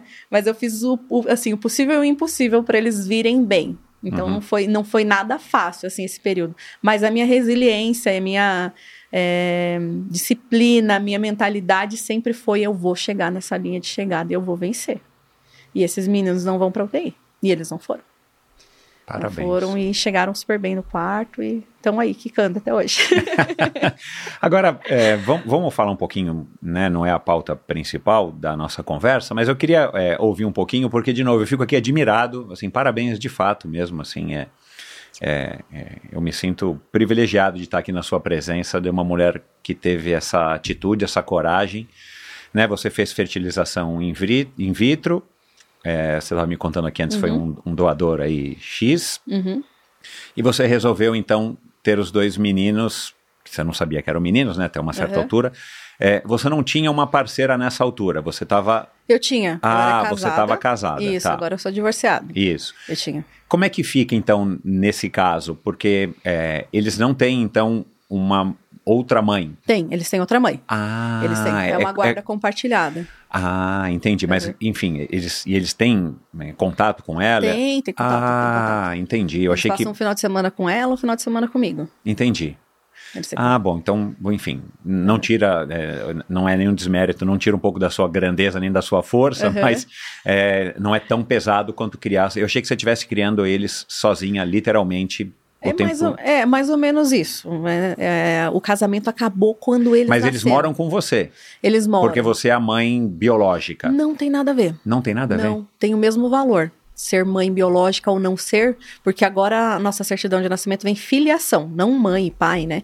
Então as duas são mães. Eles têm. A gente tá, na verdade, olha que horror. A gente tá numa luta judicial ainda. A gente tá no, no- nos primeiros passos do divórcio. O divórcio saiu agora faz dois meses. Uhum.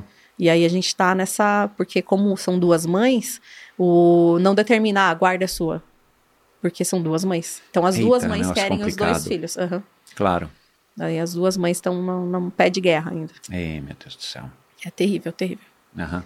terrível. Bom, é, de qualquer maneira, é, é uma atitude super corajosa. Você sabia que existia uma chance grande, né, de ter gêmeos, mas você optou em fazer a fertilização in vitro. E, e aí eu queria saber, assim, é, como é que você foi se transformando à medida que você, né, que engravidou de fato, que você sabia que eram dois e que os dois passaram pelas primeiras semanas, né? Não lembro agora quantas que são, né? Que tem Doze um risco. semanas. 12 semanas, exato. E como é que você foi se construindo mãe, né? Assim, como é que, como é que foi esse processo? E em paralelo, é, né? Pelo Continuar menos eu a imagino. É, continua a vida, mas Uhum. assim, à medida que, os, que, a, que a barriga vai crescendo, que eles Uhum. vão se desenvolvendo, é, é muito físico, né? Uhum. E para mãe, então, é físico totalmente. Mas à medida que eles vão crescendo, vão ficando pesados, você vai fazendo os exames, o teu lado maternal vai crescendo e o teu outro lado ele vai ten- tendendo a Uhum. diminuir, né? Porque você vai. Você até falou pro Ilan que o cérebro atrofia, e tal. Nunca tinha ouvido falar atrofia, disso. fica dois anos atrofiado. Porque Olha senão lá. nós não estaríamos vivos. A nossa, as nossas mães focaram 100% na nossa sobrevivência. Olha, não sabia a disso, gente que não legal. existiria, a humanidade não Cara, a seria não natureza é as nossas mães. É, é. atrofia o cerebelo e a mulher foca na sobrevivência da criança, dois anos. Sem Olha parar. isso. É. Por isso E- que às vezes a gente fica meio. sabe? Tipo, ah, você me deu isso aqui, onde que tá? Você tá com o negócio, onde que tá? Não sei, eu não vi isso É. ali, não. Você tá, tá na, na tua mão. Por quê? Porque você tá focada em a sobrevivência da pessoa ali, né? Em- É legal em demais essa humaninho. transformação, né? Mas como é que foi então esse processo para você de aos poucos é, se tornando mãe de Aham. verdade mesmo e, e- e dedicada a um ponto de você falar, cara, eu vou ficar 80 semanas deitado, que se é isso que eu vou fazer para ajudá-los, né? O máximo que eu puder fazer para ajudá-los, eu vou ajudá-los.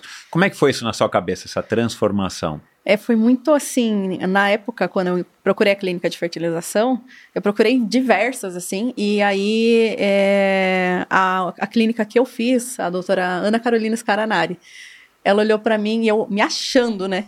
Atleta, num cozinho anticoncepcional, tá, o útero de ouro, eu pensei, né?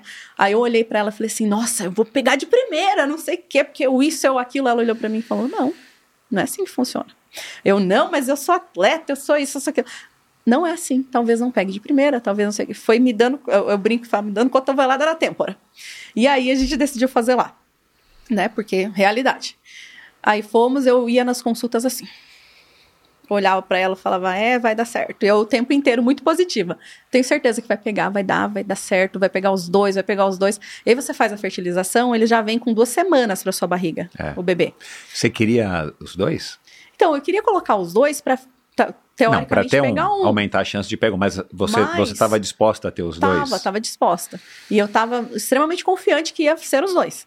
E aí eu fui indo assim, fazendo os exames e não sei o quê. Aí ela coloca, né? Faz o. é, primeiro você passa por uma tortura emocional. Daí você tira os óvulos. Aí, como o meu era fresco, porque ia transferir direto, né? Os meus óvulos mesmo, só ia fertilizar e desenvolver e colocar na minha barriga de volta. No útero de volta. E aí, como é fresco, é direto. Aí eu peguei e ela fala assim: ah, tem 10 embriões vivos. Aí passa um dia, olha, tem 7. Aí passa, Meu tem Deus do céu, 5. Tem não sei. Aí até se chegar no dia que você vai fazer, que é no quinto dia, você já tá, tava com 4 no dia. Aí eu fui, coloquei os dois. Então você tem que pensar assim: você vai colocar dois. Se não pegar os dois, você só tem mais dois. E aí você faz como? Você Então, que escolheu os dois? é um- Você e É, foi- foi- esposa na, na, verdade, época? Foi, foi, ah, eles pegam os melhores embriões que estão ali no desenvolvimento. Aí fiz a transferência, aí saí de lá e tal. E aí o aí ficaram dois, um morreu, ficou um. Esse um ele ficou mantido lá congelado até agora, três anos. Aí você tem possibilidades. né, de- Exato, é. Enfim. E aí, é, quando eu voltei para fazer, a- na quinta semana, você faz o primeiro ultrassom, que você já escutou o coraçãozinho. E eu fiz o quê? Fui num ou- outro médico, antes de ir na Carolina, ouvi os dois corações. Quando eu cheguei lá, eu já sabia que tava os dois. Aí ela chegou e falou assim: Mi, se tiver só um, não tem problema, não, né? Eu falei: não tem, mas eu tenho certeza que estão os dois. Porque eu, né, desde sempre lá toda. Aí ela olhou assim, ela falou: É, você tinha razão mesmo, os dois estão aí e tal, você sempre ficou, né? E aí essa maternidade veio sendo construída daí. Eu sempre acreditei muito que ia dar tudo certo. Eu nunca hesitei. Eu nunca falei, ai, mas talvez não dê. Mas talvez. Não. Desde o começo eu falei, vai pegar de primeira, vão ser os dois, vai dar tudo certo. O tempo todo. O tempo todo. E aí eu fui, e vindo, né? E aí no começo eu fui muito amadora. Fui muito pré-mirim. Eu queria que a barriga aparecesse. E eu fiz uma super dieta antes de fazer o procedimento, porque eu pensei, eu preciso estar seca, porque daí vai aparecer minha barriga. Aí eu emagreci um monte. Aí cheguei no dia de fazer o implante, isso antes, né? Ela falou assim: olha, você tá muito magra, você precisa ganhar peso, e você tem um mês pra ganhar 5 quilos. Um mês. Aí dá-lhe comer hambúrguer. Hambúrguer, hambúrguer, hambúrguer. Cheguei lá, ganhei 5 quilos, ok, fiz a transferência, deu tudo certo. E aí eu queria que a minha barriga aparecesse e comecei a comer. Eu ganhei 5 quilos no primeiro mês. Ei, caramba. Não, totalmente fora de questão, né? Ganhei peso muito rápido, aí é gordura. Era um tudo. sonho muito antigo, assim, essa história Desde da os- maternidade? Desde os 26 anos, assim. Com 26 anos, eu, eu quase fiz uma. Uma. Uma eh, reprodução independente. Produção independente. Quase, tá. quase fiz. E aí eu fui vindo, aí, né, conheci essa a minha ex-esposa. E aí, ok, vamos lá, vamos ter filho, eu quero ter com 30, eu tava numa, num auge esportivo excelente, assim, eu até adiei pra 31, né, porque eu tava correndo muito, muito bem e tava, né, daquela coisa toda e vem e tal. E aí eu peguei a adiei pro 31, eu falei, ó, agora daqui não passa. E bem nessa época eu tava com uma marca esportiva. E a atleta da Nike correu grávida, porque senão ela ia perder o patrocínio. Eu lembro. é. Foi, foi aí. Aí eu liguei pra marca e falei assim: olha, eu vou engravidar. Se vocês quiserem cortar o meu patrocínio, tá tudo bem. E aí a marca falou: não, tá tudo certo, vai lá, a gente super te apoia. Eu fiquei com a marca ainda mais algum tempo. Foi excelente. Que bom, isso. né? Aham. Mas tinha sido bem nessa, nessa fase da atleta ter que correr grávida ali pra não perder o patrocínio. E aí eu fui vindo, fiquei com essa barriga, né? Já parecia. E aí eu já contei já direto no Instagram, assim, deu, deu tudo certo. Com 10 semanas eu já, ai, tô grávida, primeiro dia das mães, não sei o quê. E aí fui vindo. Ah, aqui tem uma foto tua de perfil que eu não vi barriga, mas Uhum. não é uma foto tua de perfil que É, você que eu tá tô com a assim, com ah, a mãozinha na barriga. é. É. foi o primeiro dia das mães. Exatamente. a vontade da barriga Aham, aparecer. aham. E aí eu, eu ficava pensando que eram meninas, né? Aí até sair a sexagem, com oito semanas saiu um menino. Aí ainda tinha a possibilidade de ser uma menina, o segundo bebê. Aí com 16 semanas eu fui fazer o ultrassom, o médico olhou assim, o mesmo que, que foi meu cúmplice e fez a ultrassom antes de eu ir na minha médica. Ah, tá. É, ele olhou assim e falou assim: vocês são Nossa, doidas." porque ficava tudo fecha, fechadinha a perna. Aí é o dom. Aí ele olhou assim e falou: Nossa, que peitão! Eu olhei assim, ai. Aí era outro menino. Aí veio os dois, mas no final das contas é muito melhor, né? Porque um é parceirinho do outro 100% do tempo, né? Uhum. E aí, quando. Aí você já resolveu, né, dois coelhos numa tacada só, né? Não, Não sei se você quer ter mais. É. Não recomendo ter dois de uma vez só. Tenha um e depois tem o outro, e assim vai, é melhor, mais É, fácil. mas na FIV, é, se você colocar um, diminui muito a chance dele dar Sim. certo, né? Então, Mas é ter dois de uma vez só, gente, é enlouquecedor. É, é resiliência pura. Eu virei o Gandhi. Eu tô transcendendo, assim. E aí eu fui fazendo todo esse processo. Quando eu descobri que tinha que ficar deitada, foi muito pra mim isso. Ok, agora você vai ter que trabalhar seu atleta, seu mental. Você vai ter que segurar essas crianças aí exato. e eles vão ter que nascer bem. E era o meu foco principal eram eles. Tanto que depois, quando essa mãe falou assim: "A minha maternidade foi linda, não sei o quê", eu olhei assim, me deu um choque, parecia que eu tinha, a cadeira foi pra trás assim, oi? Nossa. Porque pra mim não, pra mim foi um terrorismo emocional. O tempo inteiro eu pensava, eles têm que ficar, eu não posso fazer isso, eu não posso fazer aquilo. Eu sofrendo, ai, mas eu tenho que aguentar mais uma semana e mais uma semana. De verdade, eu acho que eu aguentaria até 40 semanas. Tranquilamente. Porque eu não, eu, por ser atleta, eu não tive dor. Eu não fiquei com nenhuma dor assim articular, não fiquei com dor nas costas. Eu ninguém me chutou a costela, então não senti dor também. Uma única vez que eu me assustei muito foi quando os dois estavam virados para baixo. E o Dom começou a se mexer sem parar, assim, uma hora. Eu falo Dom porque ele sempre teve desse lado e o Gael sempre desse. E aí ele se mexeu, se mexeu e depois ele parou. Aí eu pensei, morreu. Morreu. Porque parou do nada e tava um negócio assim. Aí eu chamei o médico em casa, fez ultrassom em casa. Ele tinha conseguido mudar de posição, já muito grande. Ele tava com a cabeça para baixo, ele conseguiu virar para cima. Mas eu Nossa. nunca tive nenhuma dor. E eu entrei no hospital andando, assim, toda né, toda feliz, é, foi ótimo, foi bem tranquilo. É, parto cesariana também, cuidem muito das mulheres de vocês, assim, quem vai ter filho.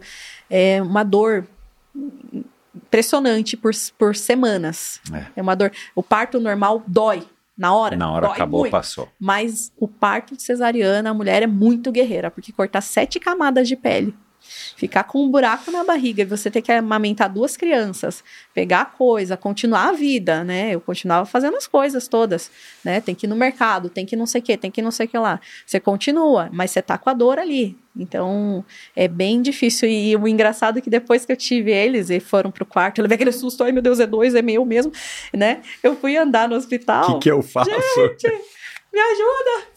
Aí eu fui andar no hospital, parecia que eu tava grávida ainda. Aí as enfermeiras falavam, mãezinha, você tá em trabalho de parto? Eu, Ai, não, já nasceu faz quatro dias.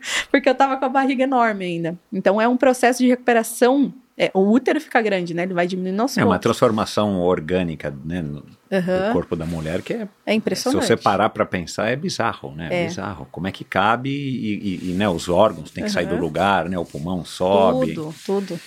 E aí hoje ainda eu falo, eu brinco que eu não faço treino de força, mas eu sou musculosinha assim, mas é porque eu carrego 17 quilos aqui, 17 aqui. Gente, é o tempo inteiro, corre pra lá, pega pra cá, e um cai, o outro levanta, o outro tá pulando. Então é o tempo inteiro ligado, conectado com os dois ali, fazendo. A maternidade é isso. É, eu falei, quando que melhora? A pessoa fala, ah, com cinco anos. Aí o outro, é, mas daí entra na fase de não sei o quê. Aí depois tem adolescente, daí não sei. Eu sei que eu acho que realmente vai melhorar quando tiver 40 anos, estiver casado na casa dele, né? Aí tudo bem, mas até lá vamos, vamos segurando. E, e, e, e você provavelmente tinha essa ideia de que, bom, os meninos vão nascer e eu vou seguir com a minha vida normal. A Uhum. hora que eles nascem, que você vê que não vem com manual de instrução, que você passa por todos os perrengues das noites Uhum. e tal. Teve uma hora que você falou assim, cara, eu vou deixar, vou entregar para Deus e se eu conseguir voltar, quando eu conseguir voltar a fazer esporte, eu vou voltar? Ou para você ainda isso nunca saiu da cabeça? Porque isso é outra coisa que muda muito na cabeça de mulher para mulher, né? Uhum. Não tenho certo, não Uhum. tenho errado. Mas tem muita mulher que, que já na gravidez já fala, não, eu, eu vou fazer o que tiver que fazer para cuidar deles Uhum. e dane-se o resto, quem tem condição, claro. E, mas tem gente que não quer, tipo, com um mês já quer voltar a correr, já quer voltar a performar. Não, eu vou me inscrever na maratona X ou na corrida Y, Uhum. porque eu quero. E, e como é que foi para você também essa, essa realização de que tua vida ia ficar bem caótica, ainda mais com gêmeos? A e primeira foi, foi um tiro, assim. Porque eu vim pra casa, eu pensei, nossa, vai ser super fácil, né? Quando eu tava grávida, eu pensava, ai, que legal, vai ter filho. Ai, que bonitinho. Nossa, a criança só chora, só faz cocô, só fica eh, de meia em meia hora, você tem que estar lá, tá no peito. Eu, eu amamentava os dois, eu fazia assim, ó. Mas você viu uma foto você com os dois amamentando os dois. Ao mesmo tempo, Meu e parecia que Deus eles céu. estavam tava sugando a minha alma, assim. Eu ia, eu ia caindo pro lado, porque vai. é muito difícil. Te dá risada hoje, né? Nossa, gente, é muito difícil. uma- A maternidade é muito difícil, é muito dura. Você não tem. No... Eu não tinha noção. Eu achava Tua mãe era- não veio pra te ajudar, não teve não condição. veio, não veio, tava bem na época da Covid. Ah, é verdade. Bem Eles têm três anos e pouco. Eles nasceram em 2019, dezembro. 2020, março, fechou tudo. Primeiro lockdown. São bebês da pandemia. Então foi, foi tudo, né? Tudo. Tudo assim, ao mesmo Caramba, tempo. meu. E aí, nesse, nesse retorno, eh, tava tudo fechado também, né? Então, máscara e tal. Eu lembro que eu corria num lugar de 200 metros. Eu ia e voltava, e voltava, e voltava. Muita gente correu num lugar, em casa, fazia 10 quilômetros em casa. Eu achava aquilo não, não era pra mim, entendeu? Não dava. E aí, quando eu voltei, eu não, eu não fui essa pessoa sedenta, assim, ah, eu preciso performar, preciso, ah, meu Deus. Não, eu queria voltar pra minha saúde. Uhum. Ah, Eu, eu, eu falo pra todo mundo que a única coisa que me desestabiliza é saúde. O resto eu desenrolo. Saúde não tem como. Né? E aí eu queria voltar a ser ativa. Só que eu também nasceu uma mãe, nasceu uma mãe, nasceu uma culpa. Então, para eu sair de casa, deixar eles lá com a babá, era. Eu, eu levava o celular da babá eletrônica ligada aqui, eu ficava olhando eles pela babá. Às vezes a babá tava com dois porque ela me ajudava, né? E aí eu falava assim, Lúcia, olha pro lado, eu não sei o que tá, não sei o que. lá." Ela, como assim, que tá falando? Eu falava na babá eletrônica. Eu ia no mercado, eu, eu pegava as coisas, parecia aquela corrida maluca, porque eu não podia estar ali, né? E eu, quando eu retornei a, a- a corrida, eu corria meia hora. Aí eu tava com 22 quilos a mais, aí começa a doer o joelho, aí começa isso, aí você não se reconhece. Eu fiquei assim, no começo eu pensei, meu Deus, eu preciso fazer uma cirurgia plástica. Eu preciso, eu preciso, eu preciso. Sabe? Bem assim, louca. É, desesperada. né? Desesperada. E eu não conseguia. E eu fazia uma coisa também, Mi. Eu comia pra ficar acordada. Porque como era eu e eles, né? Porque a minha ex, ela trabalhava muito, né? Eu tive que ficar um tempo parada, enfim. E aí era, somos, éramos nós. Então a babá ficava de manhã e de tarde eu ficava com ele sozinha, né? Então eu comia... Você não tinha a sogra do lado de lá. Não, não. A sogra, ela, e inclusive ela falava que ela não queria que a gente ia estragar a nossa vida, que não queria ter neto, não, não queria ter Eita, filho, enfim. E aí ela não, não participou ativamente de nada. É, ela falou que só queria quando eles fossem grandes já. Então só éramos nós mesmo. E aí eu comia um chocolate 10 da manhã com Coca-Cola. Como que eu ia voltar? Não ia, mas por quê? Porque eu precisava ficar acordada, porque eu tinha que cuidar dos dois. Então eu, eu, naquele momento eu, eu me vi sem cuidar de mim. Eu era apenas a mãe. Eu era a mãe que ia fazer a comida, que ia deixar a casa pronta, que ia deixar tudo organizado, e era aquilo. Aí, quando eu voltei a trabalhar, eu trabalhava meio período, e depois eu, eu trabalhava meio período de manhã, né, dava aula de novo, e aí eu vinha para casa e eu, dona de casa. Aí eu preparava tudo na casa, deixava tudo certo, cuidava das crianças, levava no médico, é, a vida seguindo, né? E aí eu só fui conseguir, com um ano depois de- da gestação, eu procurei um cirurgião plástico. Ele olhou para mim e falou assim: Olha, calma, espera mais um pouco, vê, né? Eu tava tentando perder peso, já tinha perdido um pouco, mas ainda não me reconhecia como mulher de novo, né? E aí foi vindo, é, e hoje eu não. Eu, eu vi que foi a melhor coisa que esse cirurgião fez foi mandar para casa. Porque eu não precisei de cirurgia, né? Eu tenho muita pele solta, muita flacidez, eu tenho muita estria, mas eu sou uma mulher feliz. Eu sou feliz, eu consegui voltar a ter performance. Eu consegui meu índice para Boston finalmente, né? Numa prova. Você fez os teus primeiros, os seus melhores 5 km agora, né? Exato, foi agora em setembro, né? Eu fiz é, setembro do ano passado. Eu corri o troféu da Nike e fiz 19 e 20, né? Então já era mãe, já tava. E eu corro com os dois também. Eu corro, eu levo os dois no carrinho. Eu quero fazer uma maratona no que vem com os dois. Então eu tô nesse projeto assim de preparar, né? Porque eles também têm que estar bem, né, dentro do carrinho. Mas o engraçado é que o Gael vai dando tchau e o Dom vai dormindo. Então tá tudo Ah. certo. e aí fica tudo bem. Eu converso com eles, a gente se prepara. Eu vou correr agora, dia 12, né? Na prova da New Balance aqui em São Paulo, Uhum, com os dois. Vou correr os 7,5. uhum. E eles são super parceiros, eles adoram. Eles falam: Mamãe, você tem perna de foguete. Porque você corre rápido. E que exemplo que você já está dando para eles, né? Muito, muito. Toda corrida que eu faço, se eles não estão comigo, eu ligo, mostro pra eles a medalha, falo, "A mamãe conseguiu, olha aqui, a mamãe ficou em terceiro, olha que legal, tem um troféu e tal. E eles estão assim, eu acho que por eu ser essa pessoa disciplinada desde da adolescência, eles são pessoas também que têm uma disciplina e que também sabem falar e que sabem, eles são articulados, né? Eles conseguem fazer as coisas, eles gostam de esporte, eles gostam de ir, de subir. Eles, eles têm uma gama, uma, umas experiências diferenciadas, assim, de vida, por conta disso. E participar, estar ali também é legal, né? Uhum. Estar no meio, num meio saudável, com pessoas que Exato. buscam saúde, Exato. qualidade de vida. Exato. É bem diferente, não tá na frente da tela, eu não dou o celular para eles, eu não deixo ligado, eu brinco. A gente brinca, brinca, brinca, brinca, pula e vai. Meu, é haja energia, hein? Com dois meninos. É. crossfit, joga pra cima, o crossfit sem mensalidade. Nossa senhora, eu fico suada, eles treinam comigo, aí eles fazem os exercícios juntos. Eles pesam 17 quilos. 17. Caramba. Tem velho. 1,4m de altura já. Caramba. 1,4m. São altos. Que legal. Uhum. Você tem noção de quem era o pai? Você recebe uma ficha, tem foto? Tudo, você tem acesso a tudo.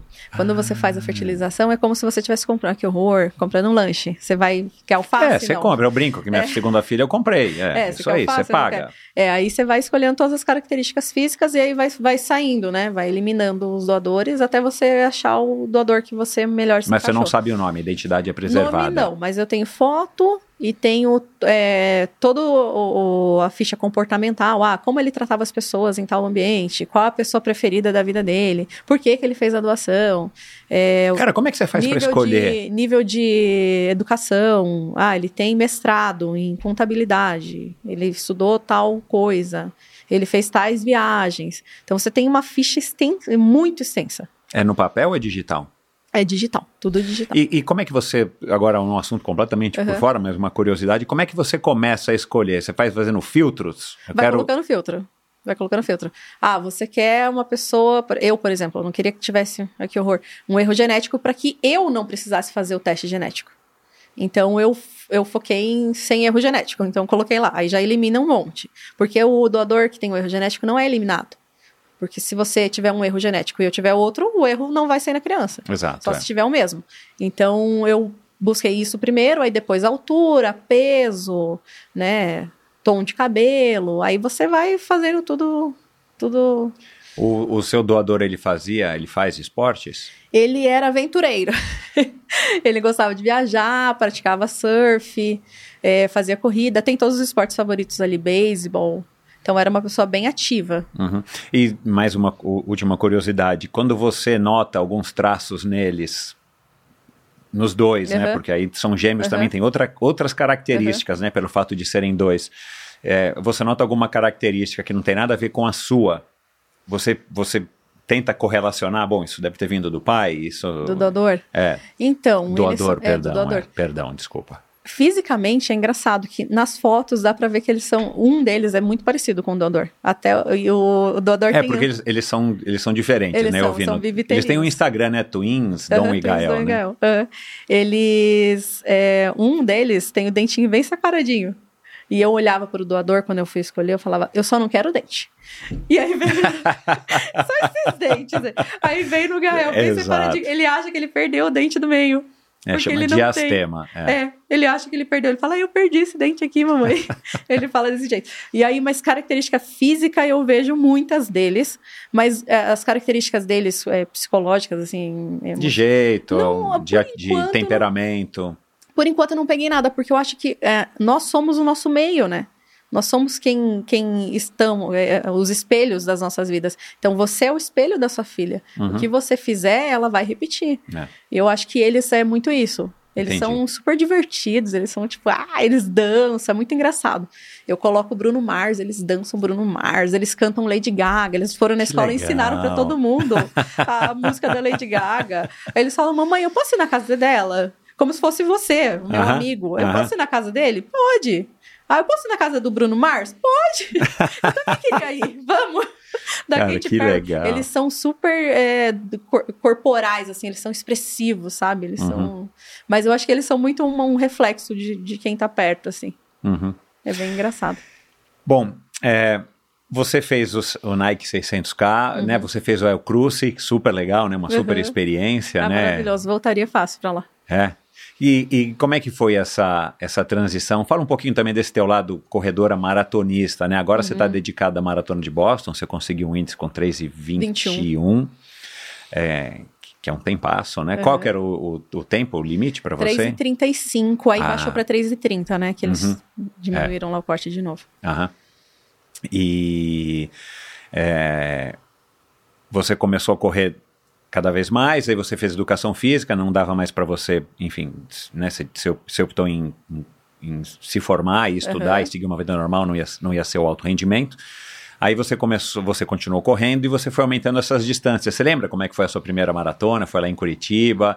É, enfim, fala um pouquinho desse, dessa, dessa transformação, né, de uma corredora de Aham. distâncias mais curtas. Cara, você fez até 3 mil com obstáculos, né, cara? Que é eu uma prova nobríssima, muito né? loucas da vida. Porque eu comecei correndo corrida de rua. Aí eu Uhum. corria um quilômetro, depois dois, três, até quatro, que era o limite lá no infantil. Só que aí nesse período, eu fui correr uma. Eu, eu corria, como eu corria essas provinhas e somava ponto, era sempre no domingo. Eu fui correr pelo colégio, sábado, sexta e sábado. Aí eu falei, ai, quer saber? Eu vou me inscrever no 100, no 200 e no 400 porque é curtinho. E domingo eu tenho 4 quilômetros, né? Aí eu pensei, só vou lá para participar mesmo, tá tudo certo. Aí corri 400, ganhei. Só que 400, beleza, é uma prova meio, né? Ali, velocidade, mais resistência. Ganhei também, tá, beleza. Aí fui pro 200, fiquei em segundo. Saí assim, fiquei em segundo, só que 200 já é uma prova nobre. E eu fui pro 100 metros e eu. Foi os 100 metros? Foi os 100 metros, eu ganhei os 100 metros. Eu tenho tempo de reação, o melhor tempo de reação do, da, da época era o meu. Eu, eu, contrário do Bolt, eu reagia muito rápido. Aham. Melhor tempo de reação, então eu escutava, eu já estava na primeira passada. E aí o, o treinador da época, ele olhou para mim e falou assim, alguma coisa tá errada. Né? Como é que ela ganha uma prova de 100 metros? Aí eu fui pro domingo e ganhei a prova de 4, de 4 quilômetros. Então eu era uma atleta, como eu sou, eu sou baixinha, mas eu sou forte, eu sou pesada, eu era uma ótima corredora de velocidade. Aí eu consegui bater o recorde do o recorde paranaense de 200 metros, 26 segundos. E aí corri o 400 para 55 segundos. Eu era muito boa. E aí, ao mesmo tempo, para somar pontos, eu corria o 1.500. Aí eu, eu corria 3 mil obstáculo. E ganhava, e ficava em terceiro, ficava em segundo. Que legal. Sempre tive ali, né? Permeando. Aí, quando você termina essa fase de 17 anos que você sai da pista, Da pista. Aí eu comecei a correr as corridas de rua. Aí comecei a correr 5, 10. Aí veio a oportunidade de vir para os 600K. Eu voltei de 600K com uma bagagem de quilômetros. Eu corri 97 quilômetros dos 600 sozinha, que eu era atleta X. Então eu corria toda hora. Eu substituía Coringa, homem, exato, é. Isso. Aí eu cheguei em Curitiba, faltava um mês para maratona. Aí eu falei, 42 quilômetros, tinha 23 anos. Não é nada, eu corri 97, né? Tipo, vamos lá. Aí eu fiz um treino de 30 quilômetros. Eu lembro até hoje que eu fiz 12 quilômetros por hora. Certinho, assim, ó. Duas horas, deu duas horas e meia. Certinho, o único treino que eu fiz pra maratona mais longo. E aí eu fui fazer a maratona, com 23 anos. E eu, eu perdi pra Letícia Saltori, que Ah. é a nossa campeã, assim, hiper da montanha hoje. Já né? teve aqui no Endorfina, né? Isso. E ela, ela, ela, quando começou a correr, ela é namorada de um amigo meu de infância do colégio também, que nós Aham. todos estávamos juntos. Aham. Ela, eu cheguei a ganhar dela já. Letícia, você sabe disso, Letícia. Aí, só que hoje, gente, eu, eu, eu ganho dela no trote. Se ela trotar e eu correr forte, eu ganho dela. Senão, não. ela é espetacular, né? É uma Meu, pessoa. era espetacular, meu. É, tá ganhando tudo. E aí eu corri a maratona, ela ficou em primeiro, eu fiquei em segundo. Foi demais, assim, eu tenho foto também pra te mandar. Ah, eu quero. E aí eu comecei a entrar nessas provas. Aí a minha intenção era ir para uma para ultra já, né? Começar a fazer, tá com 23 anos ali, mas eu continuei correndo 10 quilômetros. Não, mas a decisão de ir pra Ultra foi depois da, do- dos 97 que você fez nos 600, que você viu que você era capaz. De ir pra maratona. Ah, De tá. ir pra maratona. Aí eu falei, não, dá. Aí eu fiz uma prova excelente, assim, sei lá, 3 e, 3 e 30 para ter 23 anos, para mim foi ótimo, né? Uhum. E aí eu, eu, eu continuei correndo provas de 5, de 10, e eu ganhava dinheiro ainda, né, nessa época com corrida. Então eu continuei ali rodando as corridas de rua e corria. Aí eu era bem louca também. Isso ainda no Paraná, né? Isso, em no Paraná, Curitiba, Curitiba. Só depois que você veio depois. cá. Aham. Aí eu, tipo, corria sábado, domingo, corria sexta-noite, não. Tinha uma corrida, eu tava. Eu era a doida da corrida, que agora eu não sou mais, é tudo planejado, né? Eu tenho amigas ainda que vão, todo final de semana estão numa prova. Eu não, eu não sou essa atleta. Eu fui essa atleta ali na minha fase de, de vida louca, 23 anos, né? Aí eu tava também, trabalhava, estudava, eu tinha me formado em administração. Então eu fazia, eu era, eu entrava, eu brincava que eu entrava de blazer no, no escritório e eu saía de legging, porque daí eu tava fazendo educação física. Ah, Então, que eu legal. Você fez administração primeiro, depois Antes, educação Eu física? tentei escapar da área, mas eu não consegui. Não, porque você falou que foi influenciada pela Aham. sua professora, fui, né? Fui, mas eu tentei escapar. Aí eu fiz administração primeiro, trabalhei com administração, aí eu fui fazer educação física, nessa fase aí. E aí eu trabalhava, e quando eu entrei na educação física, eu trabalhava, eu fazia, eu queria me formar mais rápido, né? Então eu fazia sete matérias de manhã e sete à noite, e fazia um estágio à tarde. Então era assim. Caramba, É, Michele. era na porrada. Às vezes eu treinava das 6 às 6 e 40 e entrava na aula às 7 horas. Que era o que dava também. Então treinava. Cara, você vive perto. também nos 220, né? Assim, É, é, mil graus. Você é acelerada. Aham. E aí eu fui, fui vindo para essa, essas provas mais, mais longas. Mas engraçado, eu nunca fui aquela pessoa que apaixonou que a maratona é a minha prova. É. A minha prova é os 21 quilômetros. Aham. É a prova que eu curto do início ao fim, assim, que eu fico tipo, ai, que delícia! E faço força e ao mesmo tempo É, é tô um, curtindo. é um misto, né? Você consegue ter Isso. performance e ao mesmo tempo aquela. Isso, a maratona de Poá, que foi o, o índice, foi essa prova, Pra mim parecia 21 quilômetros. Não pela distância, mas porque eu curti a prova do início ao fim. Eu Uhum. fui assim, eu, eu machuquei quatro semanas antes, mas eu fui determinada. Eu fui determinada. Eu fiz tudo certo, eu fiz a dieta. Eu, sabe assim, eu não tinha uma falha. Eu falhei quando eu machuquei. Eu machuquei os dois tendões numa- de uma vez só, assim. Eu corri numa prova aqui e enfiei um pé no buraco. Aí machucou um. Aí no outro treino de 34 quilômetros, que era o último pra maratona, eu machuquei o outro. E aí eu tava manca. Literalmente, eu tava mancando com os dois lados. Então o Paulo, que é o meu físio, que é meu físio até hoje, ele me salvou ali e emocionalmente mais ainda, porque ele ficava o tempo inteiro, esse índice é seu, esse índice é seu. Vai lá que esse índice é seu. Ele acreditou demais. Ele, minha treinadora, Zenaide, a minha Nutri, e são todos meus amigos, né? São todos meus apoiadores. E eu fui determinada. Eu fui assim, eu fui pra fazer. Eu comi 300 gramas de macarrão de noite com frango seco, entendeu? Eu fiz tudo 100%. Eu, eu dormi, eu pensei assim, meu Deus, eu não vou conseguir fazer. Eu tinha que acordar 5 da manhã pra to- tomar um negócio, aí tomar o café, aí 5 e meia eu não sei o quê, 6 e meia não sei o que lá. Eu fiz tudo. Michel, eu fiz tudo, 100%. A prova era aqui. O corpo estava pronto. Mas a prova estava aqui. Eu decorei, eu sei até hoje, o que era para eu fazer na prova. Então, eu- até os 3 quilômetros era para fazer 5 minutos, 5 e 5. Dos 3 aos 19 era para fazer 4 e 50. Dos 19 aos 28, 4 e 45. E dos 28 aos 42, 4 e 40. Eu decorei na minha cabeça, eu, fiquei, eu fui com dois relógios. Sabe? Eu fui, tipo, eu fui, eu marquei na mão, sal, quilômetro tal, não sei o que, não sei o que lá. Eu fiz tudo. Então eu fui determinada, eu curti essa prova também igual. E a, a ultramaratona, o, o cruce, eu fiz antes de engravidar. Porque era uma prova que eu queria fazer na minha vida. Ah, tá. E eu Você tipo, sabia- vou, fa- vou fazer agora Isso. porque talvez eu não vou conseguir depois. É, e eu sabia que tinha que ser naquele momento. Então foi um. Eu me preparei muito bem. E nessa época até estava tendo muito sequestro ali em Jundiaí. Sequestro relâmpago. E eu olhava assim, umas, umas casinhas ali, aleatoriamente, tem umas casinhas, umas, um lugar abandonado. Falava, isso é o cativeiro. Isso é o cativeiro. e aí eu comecei a ter uma síndrome do pânico. Antes dessa prova de 100 quilômetros, eu não conseguia ir no shopping, porque tinha muita gente. Eu ficava agoniada, tipo, me dava um negócio. E eu ficava com essa coisa, é, mulher, correndo. Eu não, é, assim, a gente fala, ah, beleza, se os meninos estiverem maiores, ah, pode correr, vai correr mais cedo, eles estão dormindo. Não dá, gente. A gente não tem segurança para sair na rua. É. Pra correr, nem que Não, e, seja. no- e, e agora ainda você tem essa preocupação adicional. Bom, quem é que Sim. vai cuidar deles? Eu preciso estar lá, eu sou a mãe deles, eles dependem de mim, claro. Sim, mas nessa época eu fiquei muito com uma síndrome do pânico. E foi dois, dois meses antes. assim, quando eu tinha que dar a reta final para ir para a prova, eu não conseguia correr na rua. Aí eu fiz o meu treino todo na esteira e na escada. Eu ficava na escada duas horas correndo, na escada com a mochila já, correndo ali duas horas com fone de ouvido, tentando focar para não enlouquecer. Eu fiquei com uma síndrome do pânico terrível. E até hoje eu tenho dificuldade para correr na rua. Eu vou na rua ali, numa rua muito movimentada. Numa rua mais. ah, Eu não vou. Eu corro muito na pista. Eu rodo 18 km na pista, 45 voltas. É. Mas eu tô num local seguro. Exato. é. Eu fiquei com essa coisa, sabe, da, da corrida. E muitas vezes a gente é assediada na rua, querendo É. ou não, né? Infelizmente. Infelizmente. E teve até um dia que eu fui correr na rua e eu até coloquei nos stories aí, meus seguidores devem ter visto. Eu tava correndo e eu tava meio com esses medos aí, na preparação para Porto Alegre, né? Que aí eu fiz, eu corria na hora do almoço, meio-dia às três era o meu longão. Então ia correr 30 quilômetros nesse horário, no sol a pino, ninguém na rua.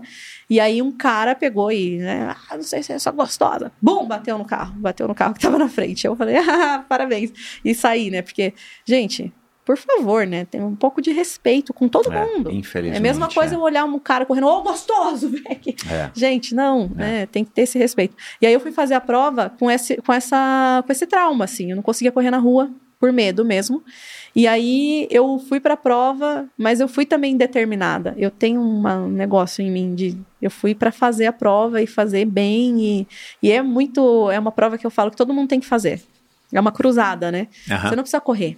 Não é carreira dos Andes, né? É cruzada. Você pode fazer a 4 km por hora, que é o tempo de corte. Extremamente organizado. Então, se tá vindo uma tempestade de neve, eles te desviam de caminho para você manter a mesma distância, mas por outra rota. Então, é uma prova assim que eu, eu não esperava nada entregou tudo. É espetacular. Eu faria ela novamente várias e várias vezes, assim. E aí eu treinei muita escada também, uma coisa que na preparação. Então a parte posterior do corpo tava assim, né? Preparadíssima. E eu não tinha freio, não tinha perna na frente e quadríceps, acredita? Então quando o pessoal tava andando na subida, eu tava correndo. E quando eles estavam na descida correndo, eu tava andando. Andando. No último dia de prova foi assim, terrível. Tipo, aconteceu exatamente isso. Na descida eu andava, na subida eu corria. Então, é, é, é, é a experiência. Você vai tomando experiência. Aí fui para essa ultra, que foi espetacular. Corri os 100 quilômetros. Preferia ter corrido tudo de uma vez.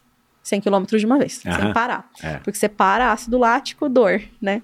E aí também não tem banho na prova. Tipo, você tem, tem um laguinho lá, um rio de degelo menos 10 para você entrar fazer uma crioterapia. Aí você olhava os europeus lá conversando, tomando um negocinho, o brasileiro entrava e saía. Entrava e saía.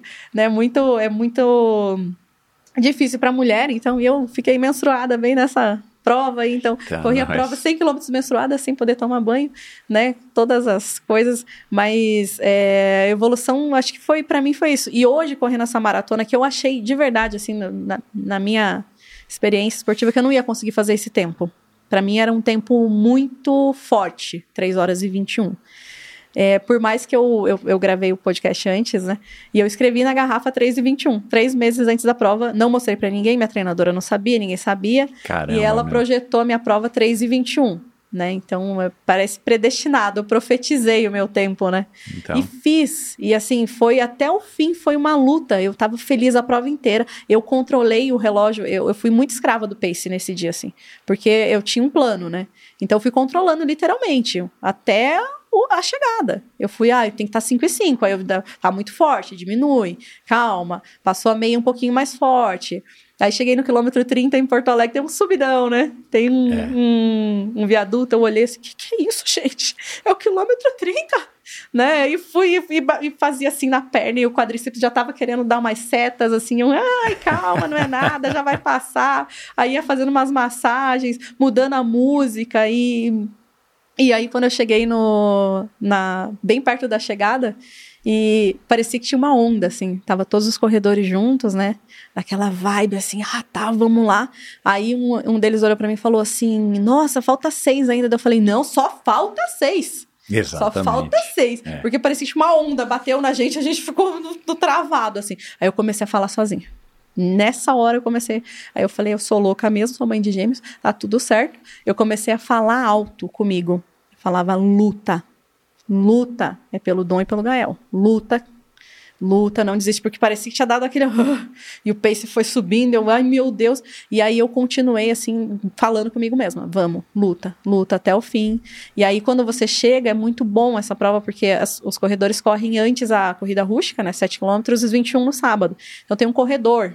Parece o Tour de France. Tem o corredor aí, é, você tá ali e as pessoas são, vai, vai, ai! E aí você ai, toma um gás, assim, é impressionante como a corrida tem essa, essa coisa, né? No triatlon também, eu acho que quando você vê lá, bate a mãozinha, assim, pega essa energia aqui, é. você não fica aqui, aquele negócio, ai meu Deus! É. Eu tento bater na mão de todo mundo, assim, é muito legal. Eu gosto dessa vibração que a corrida traz pra gente, dessa energia toda que vem junto. E aí, quando eu passei, eu olhei assim, eu, nossa, 3 e 21 eu não sabia, sabe, eu, eu chorava, eu ria. Aí eu fui para o recovery ali, aí eu tava com bastante dor, né? Claro. E aí ela fazia massagem. Ui! Aí eu lembrava que eu tinha conseguido o índice pra Boston, daí saiu uma lágrima, deu, ai meu Deus, eu não sabia se eu tava da- chorando de felicidade, de dor, assim. Aí quando eu fui embora, não tinha Uber. Porque eu tava, tava lá hospedada a uns 7 km de distância, eu peguei uma bicicletinha do Itaú Ixi. pra pedalar mais 7 quilômetros. Aí cada pedalada era um grito, eu pedalava, ui, ui. E por que, que você escolheu Boston?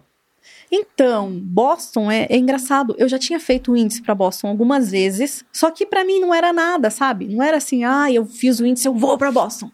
Eu não tinha essa coisa, essa coisa que hoje tem das majors, né? Que é todo esse glamour, todo. Eu preciso. Não, eu queria, eh, eu queria provar para mim que eu conseguia fazer isso. Né? E por algumas vezes eu, é, quando eu voltei, e por causa da gestação, na verdade, depois da gestação eu ia correr bo, é, Poá 2020, só que eles foram adiando, 2019, 2020, eles foram adiando e eu tava tentando treinar, mesmo com peso, com né, todos os quilos a mais, tudo, eu ainda mantive uma rotininha ali para tentar ir e tava tudo certo para ir. Aí eles adiaram um mês, adiaram dois, então estava entalado em mim desde 2020, né? essa busca de ok, você consegue, você é mãe, mas você vai conseguir. E hoje eu estou lutando para ir para Boston, porque eu não tenho patrocínio. Então eu sou professora, né? Professor no Brasil, infelizmente, não tem essa valorização. Tem né? dois filhos. Exatamente, tenho os dois filhos para criar. Então eu não tenho condições financeiras de ir para Boston, mas eu ainda alimento o sonho de ir. Eu fiz a inscrição, né? E agora tô, quem quiser me, me apoiar, estamos aí. Porque eu Você vou... não fez vaquinha ainda, que você já Ainda fez vaquinha para ir para alguma prova que Fiz eu vi, pro né? Cruze, Pro Cruze. Ah, pro Eu fui pro Cruze com, com a vaquinha. Aham. Mas eu vou, eu vou lançar essa vaquinha sim, porque eu quero fazer a prova e eu quero mostrar que mães, mesmo treinando na hora que dá, mesmo não dormindo, mesmo Exato. com Não, toda a mensagem rotina, que você passa é- fazendo, porque eu continuo trabalhando, correndo atrás, cuidando dos filhos. Aí fica doente, você não pode fazer o treino, aí você perdeu o treino que era o mais importante da semana, mas aí, então assim, eu, eu quero mostrar que a gente consegue, que eu sou professora, sou mãe e ainda assim eu consigo ter performance. Né, que é diferente, eu, eu acho que Você tem já uma ideia? A gente está muito distante, né? A prova vai ser ano que vem, 15 de Uhum. Abril. abril. Mas você tem uma ideia do quanto você gostaria de fazer ali? Então, eu não quero ir pra lá pra fazer qualquer coisa. Por isso que eu estou perguntando. Eu quero ir pra lá pra fazer uma prova muito melhor do que eu fiz em Poá, com certeza. Porque Qual eu... o seu melhor tempo em maratona? 3,20. 3,20. Buenos Aires. Antes da gestação, né? Agora 3,21, sendo mãe. É, mas eu quero ir pra lá fazer uma prova boa. Eu não quero ir pra lá. Eu vejo muitos amigos que conseguem o índice eh, e vão. E aí vão, tipo, ah, curtir, porque é uma prova difícil, Boston, né? Uma prova com bastante subida, tudo. Aí, sei lá, fez 3,20 aqui, faz 4 horas lá. Eu quero ir fazer uma prova boa, Uhum. muito boa. Vamos escrever aí numa, em É. algum lugar. e aí depois Vai. as pessoas veem quando eu conseguir fazer. Mas primeiro passo é conseguir ir. Exato, né? é preciso- conseguir. E vai ser a primeira vez que você vai viajar é, e vai ficar mais tempo longe deles? Vai, com certeza. Ou tem alguma viagem programada até lá? Não, vai ser a primeira vez. É... Esse vai ser outro desafio, né? Vai, vai. As primeiras vezes que eu fiquei longe deles, dois dias, por exemplo, que eu fui para Curitiba visitar minha família, foram de, bem difíceis. Eu fiquei assim, tipo, ai meu Deus, parecia que tá faltando alguma coisa. Hoje eu já tô mais adaptada, mas não sei como vai ser estar tanto tempo longe. Não, e longe assim, longe que tipo não dá pra você Não, voltar rápido, né? não. Tipo, ah, você Pegar um tá avião, em Porto 50 Alegre, minutos, se é. precisar voltar, você pega o voo, para a corrida, pega o voo e Aham. volta. Lá não vai dar pra você voltar tão rápido, Não, né? Mas até não. lá você vai, enfim, vai fazer a sua cabeça, tenho certeza. vamos, vamos, vamos focar nisso. Eu vou É. estar lá, eu vou para a prova. É, você teve uma passagem rápida pelo triatlon, fez um 70.3 em Cozumel e tal. É, é, não queria falar disso porque a gente já está aqui é, é, caminhando para o final. Eu queria que você desse uma, a sua opinião, já que você falou agora das majors e tal. Não estava aqui na minha pauta, mas é, eu acho que você tocou num assunto que eu gostaria de ouvir a sua opinião. Você que corre há tanto tempo e passou por todas as fases da corrida, né? Uhum. Correu de criancinha, São Silvestrinha, depois foi para a pista, né? E tal.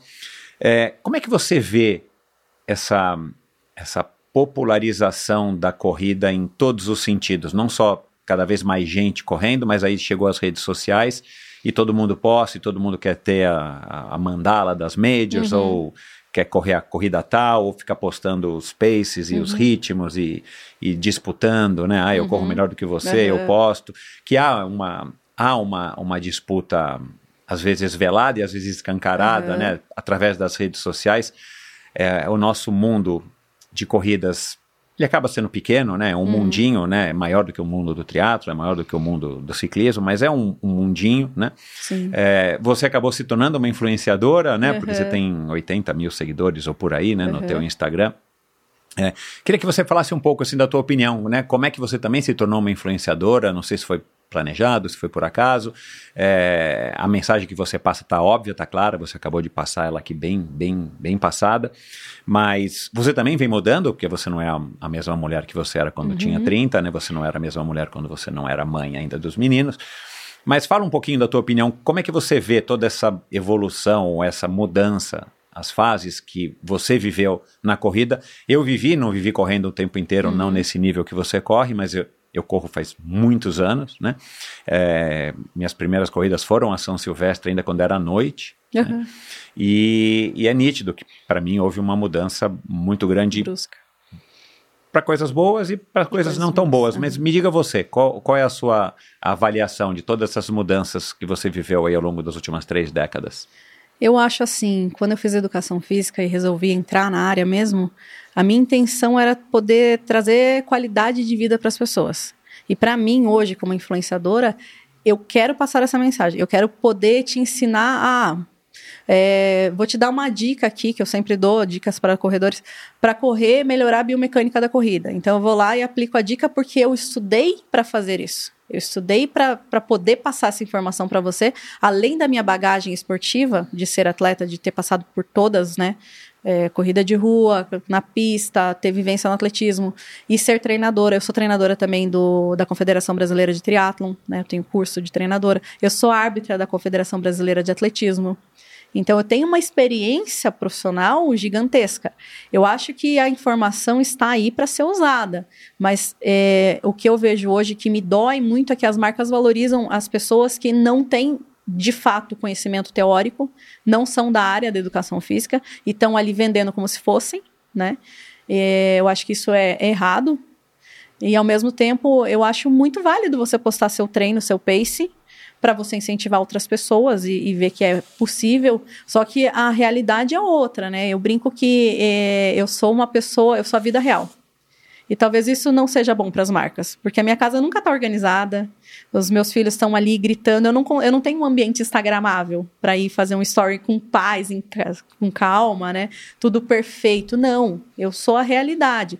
E a vida que essas pessoas vendem, muitos influenciadores de corrida hoje, é, é irreal, é real para ele. Só que nenhum de nós vai. Ah, eu posso acordar quatro da manhã e nadar, depois eu volto, vou para massagem, daí eu volto, fico em casa, durmo, descanso, aí eu vou faço meu treino no, na, de fortalecimento, depois eu saio, vou É porque uma... alguns estão conseguindo ter uma vida por conta dessa Só renda, disso, uhum, como isso. se fossem atletas profissionais, né? Exato, e é isso que me dói. Você vê um atleta que é, que é muito bom, que é profissional, que está ganhando tudo, que ele não recebe um tênis. Ele está correndo com, com tênis. Óbvio que é, é, o atleta, não o tênis, que vai fazer isso, mas que poderia melhorar a performance. Nunca vi um tênis de placa de carbono, mas é ele que ganhou a corrida. Mas quem que ganhou cinco pares de tênis? O influenciador que pode fazer isso. E que, de, de certa forma, ele está vendendo também, né? Claro, é o trabalho dele. É um trabalho, É o é, trabalho. a gente tem que entender Mas é como uma um trabalho. muito de ego ali, né? Que está acontecendo hoje. Muito, ah, eu consigo, você não consegue, eu tenho isso, você não... É assim, eu acho que a vida real é outra, né? Vida real é, é isso, ok, eu posso melhorar, eu vou conseguir, tá tudo certo. É, é válido você incentivar as pessoas, eu faço isso muito. Desde que eu, eu, eu tava pesada, eu tava correndo lá para 50. O dia que eu consegui correr para baixo de 50 minutos, eu fiquei tão feliz os 10 quilômetros. Sei lá, deu 49,50. E nossa, para mim foi espetacular. Mas para outras pessoas é uma bosta, né? Pô, 50 minutos, 10 quilômetros, meu. Mas para mim foi uma super vitória, entendeu? E aí agora eu corri, eu corro para 40. E tá tudo bem também. Não tem problema eu ser muito boa ou não.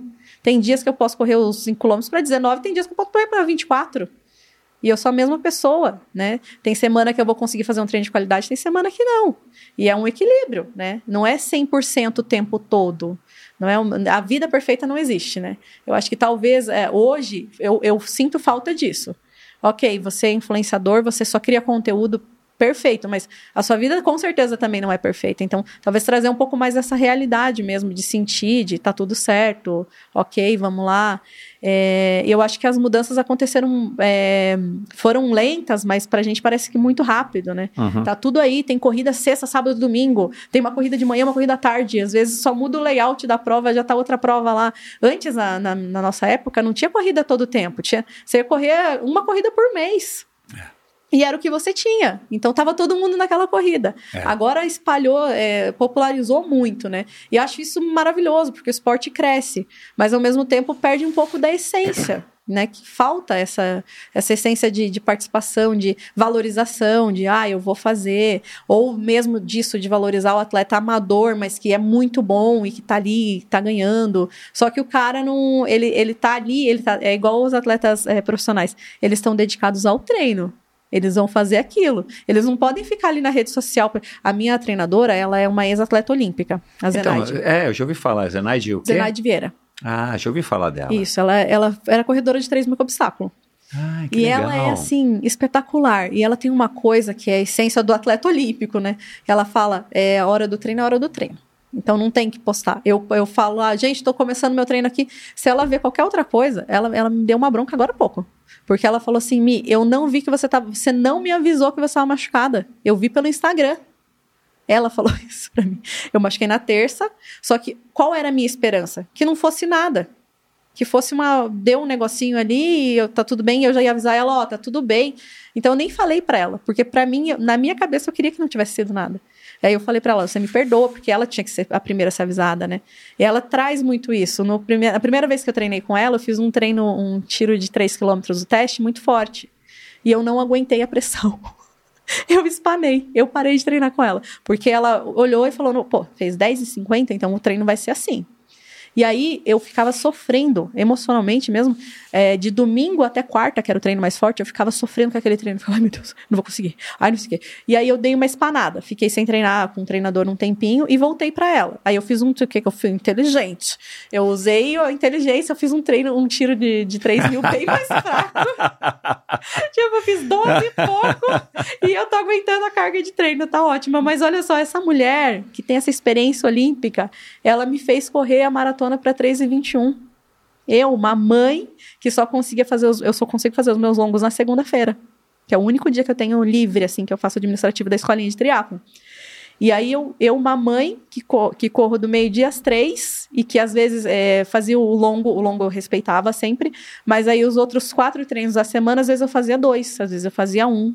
Mas essa mulher, a mãe de Ná, que eu falei para ela, ela me fez correr para 3,21 a maratona, por causa da experiência, por causa de tudo, né? De tudo que ela traz. E de fato é, é uma profissional. É diferente. Agora você ficar postando seus treinos lá indiscriminadamente para qualquer pessoa fazer, você tem que pensar que a outra pessoa está do outro lado. E a outra pessoa tem as mesmas condições que você. Né? Eu, quando eu dou dicas para corredores lá no meu Instagram, eu avalio muito isso como profissional. Eu penso assim, ah, eu tenho que dar uma segunda, uma terceira opção para essa pessoa. Porque eu consigo fazer isso porque eu tenho essa experiência corporal, mas as pessoas não têm. É. Né? E é diferente. Você vende, você tem que vender. Acho que você tem que estudar muito para vender uma informação. Você não pode ir lá e falar é assim, é assado. Né? Você tem que estar tá focado naquilo e, e, e, e pensar que sim. Você pode ter 200 seguidores, você está influenciando 200 pessoas. Você pode ter 80 mil seguidores e você pode estar influenciando 200 pessoas, né? Porque nem todo mundo tá ali É, te vendo o tempo é. inteiro. Então, é, é usar assim, ok, é, eu acho que todos os treinos que a gente faz, a gente inspira alguém. Independente de qualquer coisa. Se o treino é bom, se o treino não é, se você teve uma boa experiência ou não. Você vai falar e, e muitas pessoas vão se identificar, né? As pessoas, quando eu, quando eu tava bem gordinha, eu pensava, eu não vou conseguir, eu não vou conseguir, eu não vou conseguir voltar. Eu consegui depois de dois anos e meio.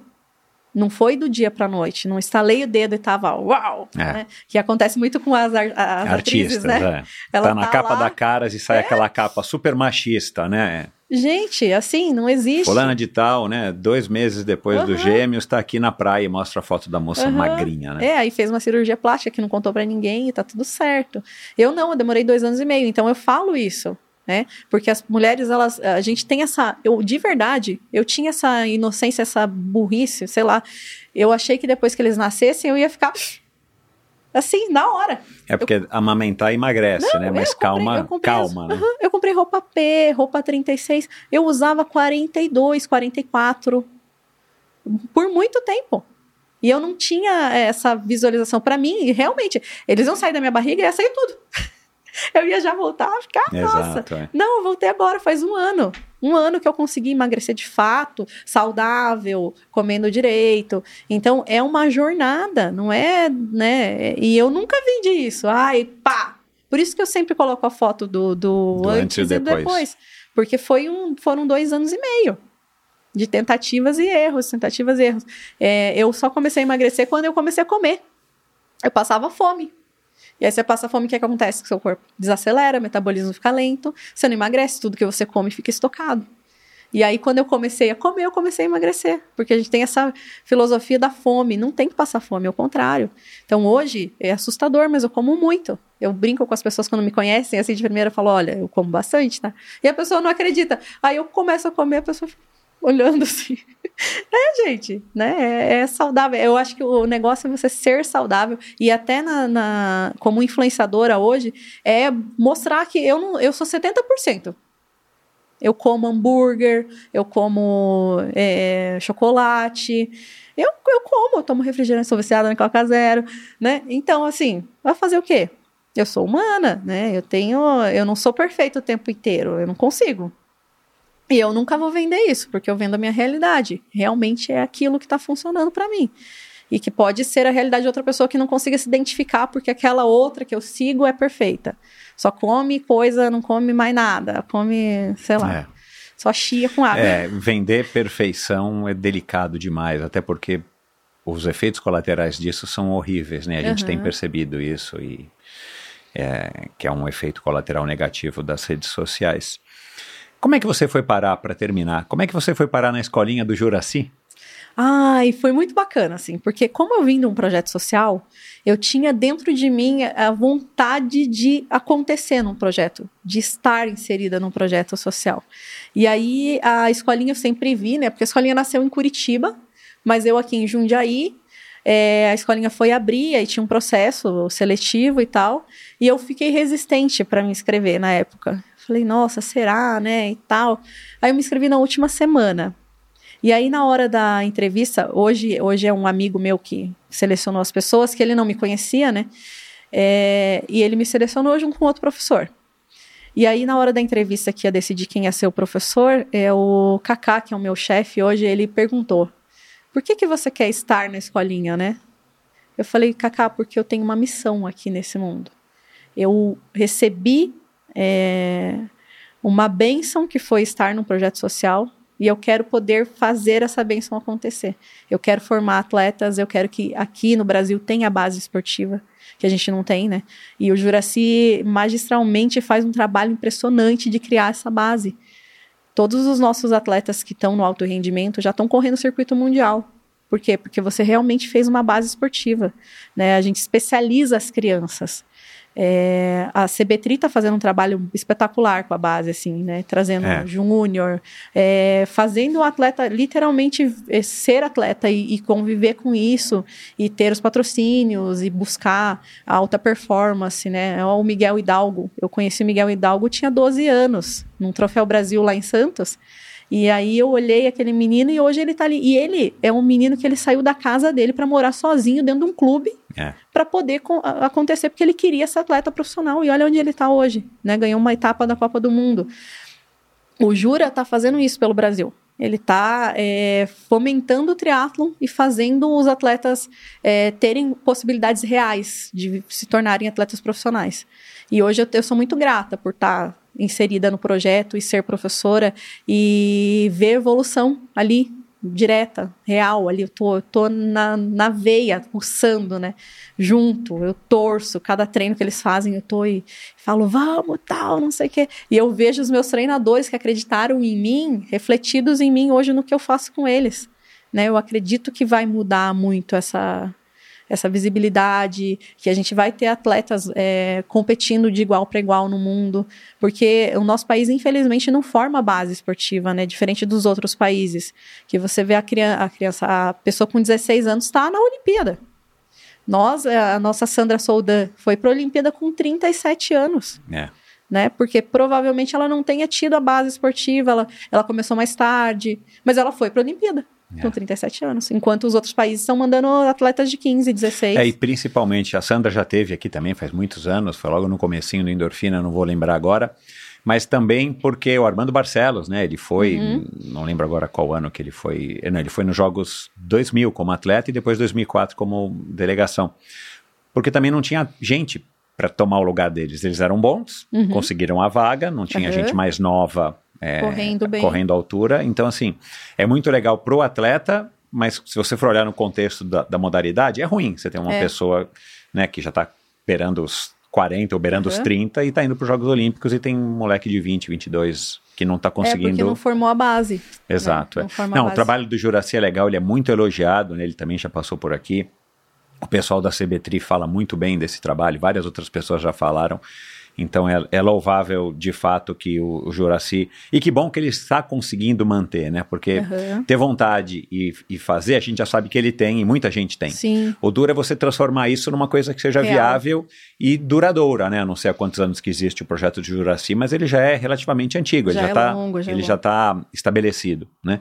E o legal, né, Michele, é que você veio de um projeto social e agora você está trabalhando num projeto social e você então está dando a sua retribuição, você está podendo, você está tendo a oportunidade, né? Você tem a oportunidade agora, através do projeto social do Juraci, de retribuir e de ser aquele exemplo de, dos professores que te inspiraram lá no começo da sua vida esportiva e poder impactar, sim, com certeza, a vida dessas crianças, dessas pessoas, desses adolescentes que você está acompanhando lá em Jundiaí. Então, muito obrigado, parabéns pela sua trajetória. Vou colocar no post do episódio de hoje, pessoal, o Instagram da Mi, Mi César, M-I-H-C-E-Z-A-R, para que as pessoas entrem em contato com você para né, te dar um feedback, para perguntar, para é, pegar dicas com corredores, para te seguir. Então, muito obrigado, parabéns pela sua trajetória e foi um prazer te conhecer aqui, um privilégio. Valeu.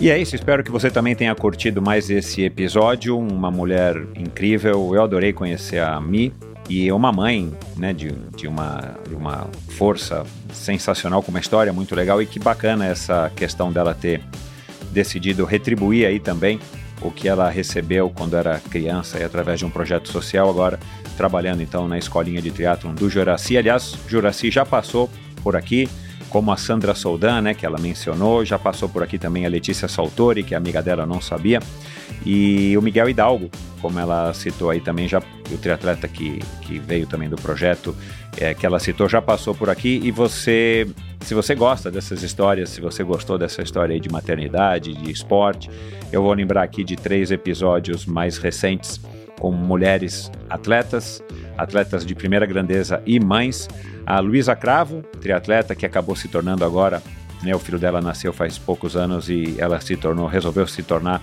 é, apenas corredora, pelo menos por enquanto. Ana Augusta, que é uma triatleta também muito bacana, que depois da depressão pós-parto acabou se tornando uma triatleta e uma história fantástica. A Ana Augusta é, é uma mulher aí de fato aliás, que preciso trazer de volta aqui para o Endorfina, agora que ela já é campeã mundial e tudo mais de triatlon, amadora, né, não é triatleta profissional, ela é advogada, E a Valéria Mello, que é influenciadora, a influenciadora é, Valerie, provavelmente você já, já se deparou com algum post dela, ou do Tênis Certo, ela que é apresentadora também do canal do Tênis Certo, ao lado do Edu, que hoje é marido dela, e ela tem uma história também muito bacana, uma história muito comovente, mas uma história que inspira bastante aí pela força, pela determinação e pela, pela garra dela aí, que foi conquistada muito graças à corrida, a paixão dela pelo esporte, a corrida que ajudou ela a passar por momentos é, dificílimos na vida dela. Então, ouve, ouça esse episódio com a Valerie, já teve aqui também duas vezes, e você ouve esse e todos os episódios do Endorfina,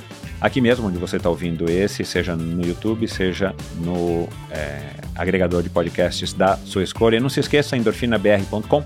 Esse é o lugar onde você pode assistir aos episódios, onde você tem links para o meu perfil no Instagram. Aliás, peço aqui também, siga o Endorfina no, no Instagram, no EndorfinaBR e lá você se informa a respeito de tudo que diz respeito ao universo do Endorfina. Então, muito obrigado, até.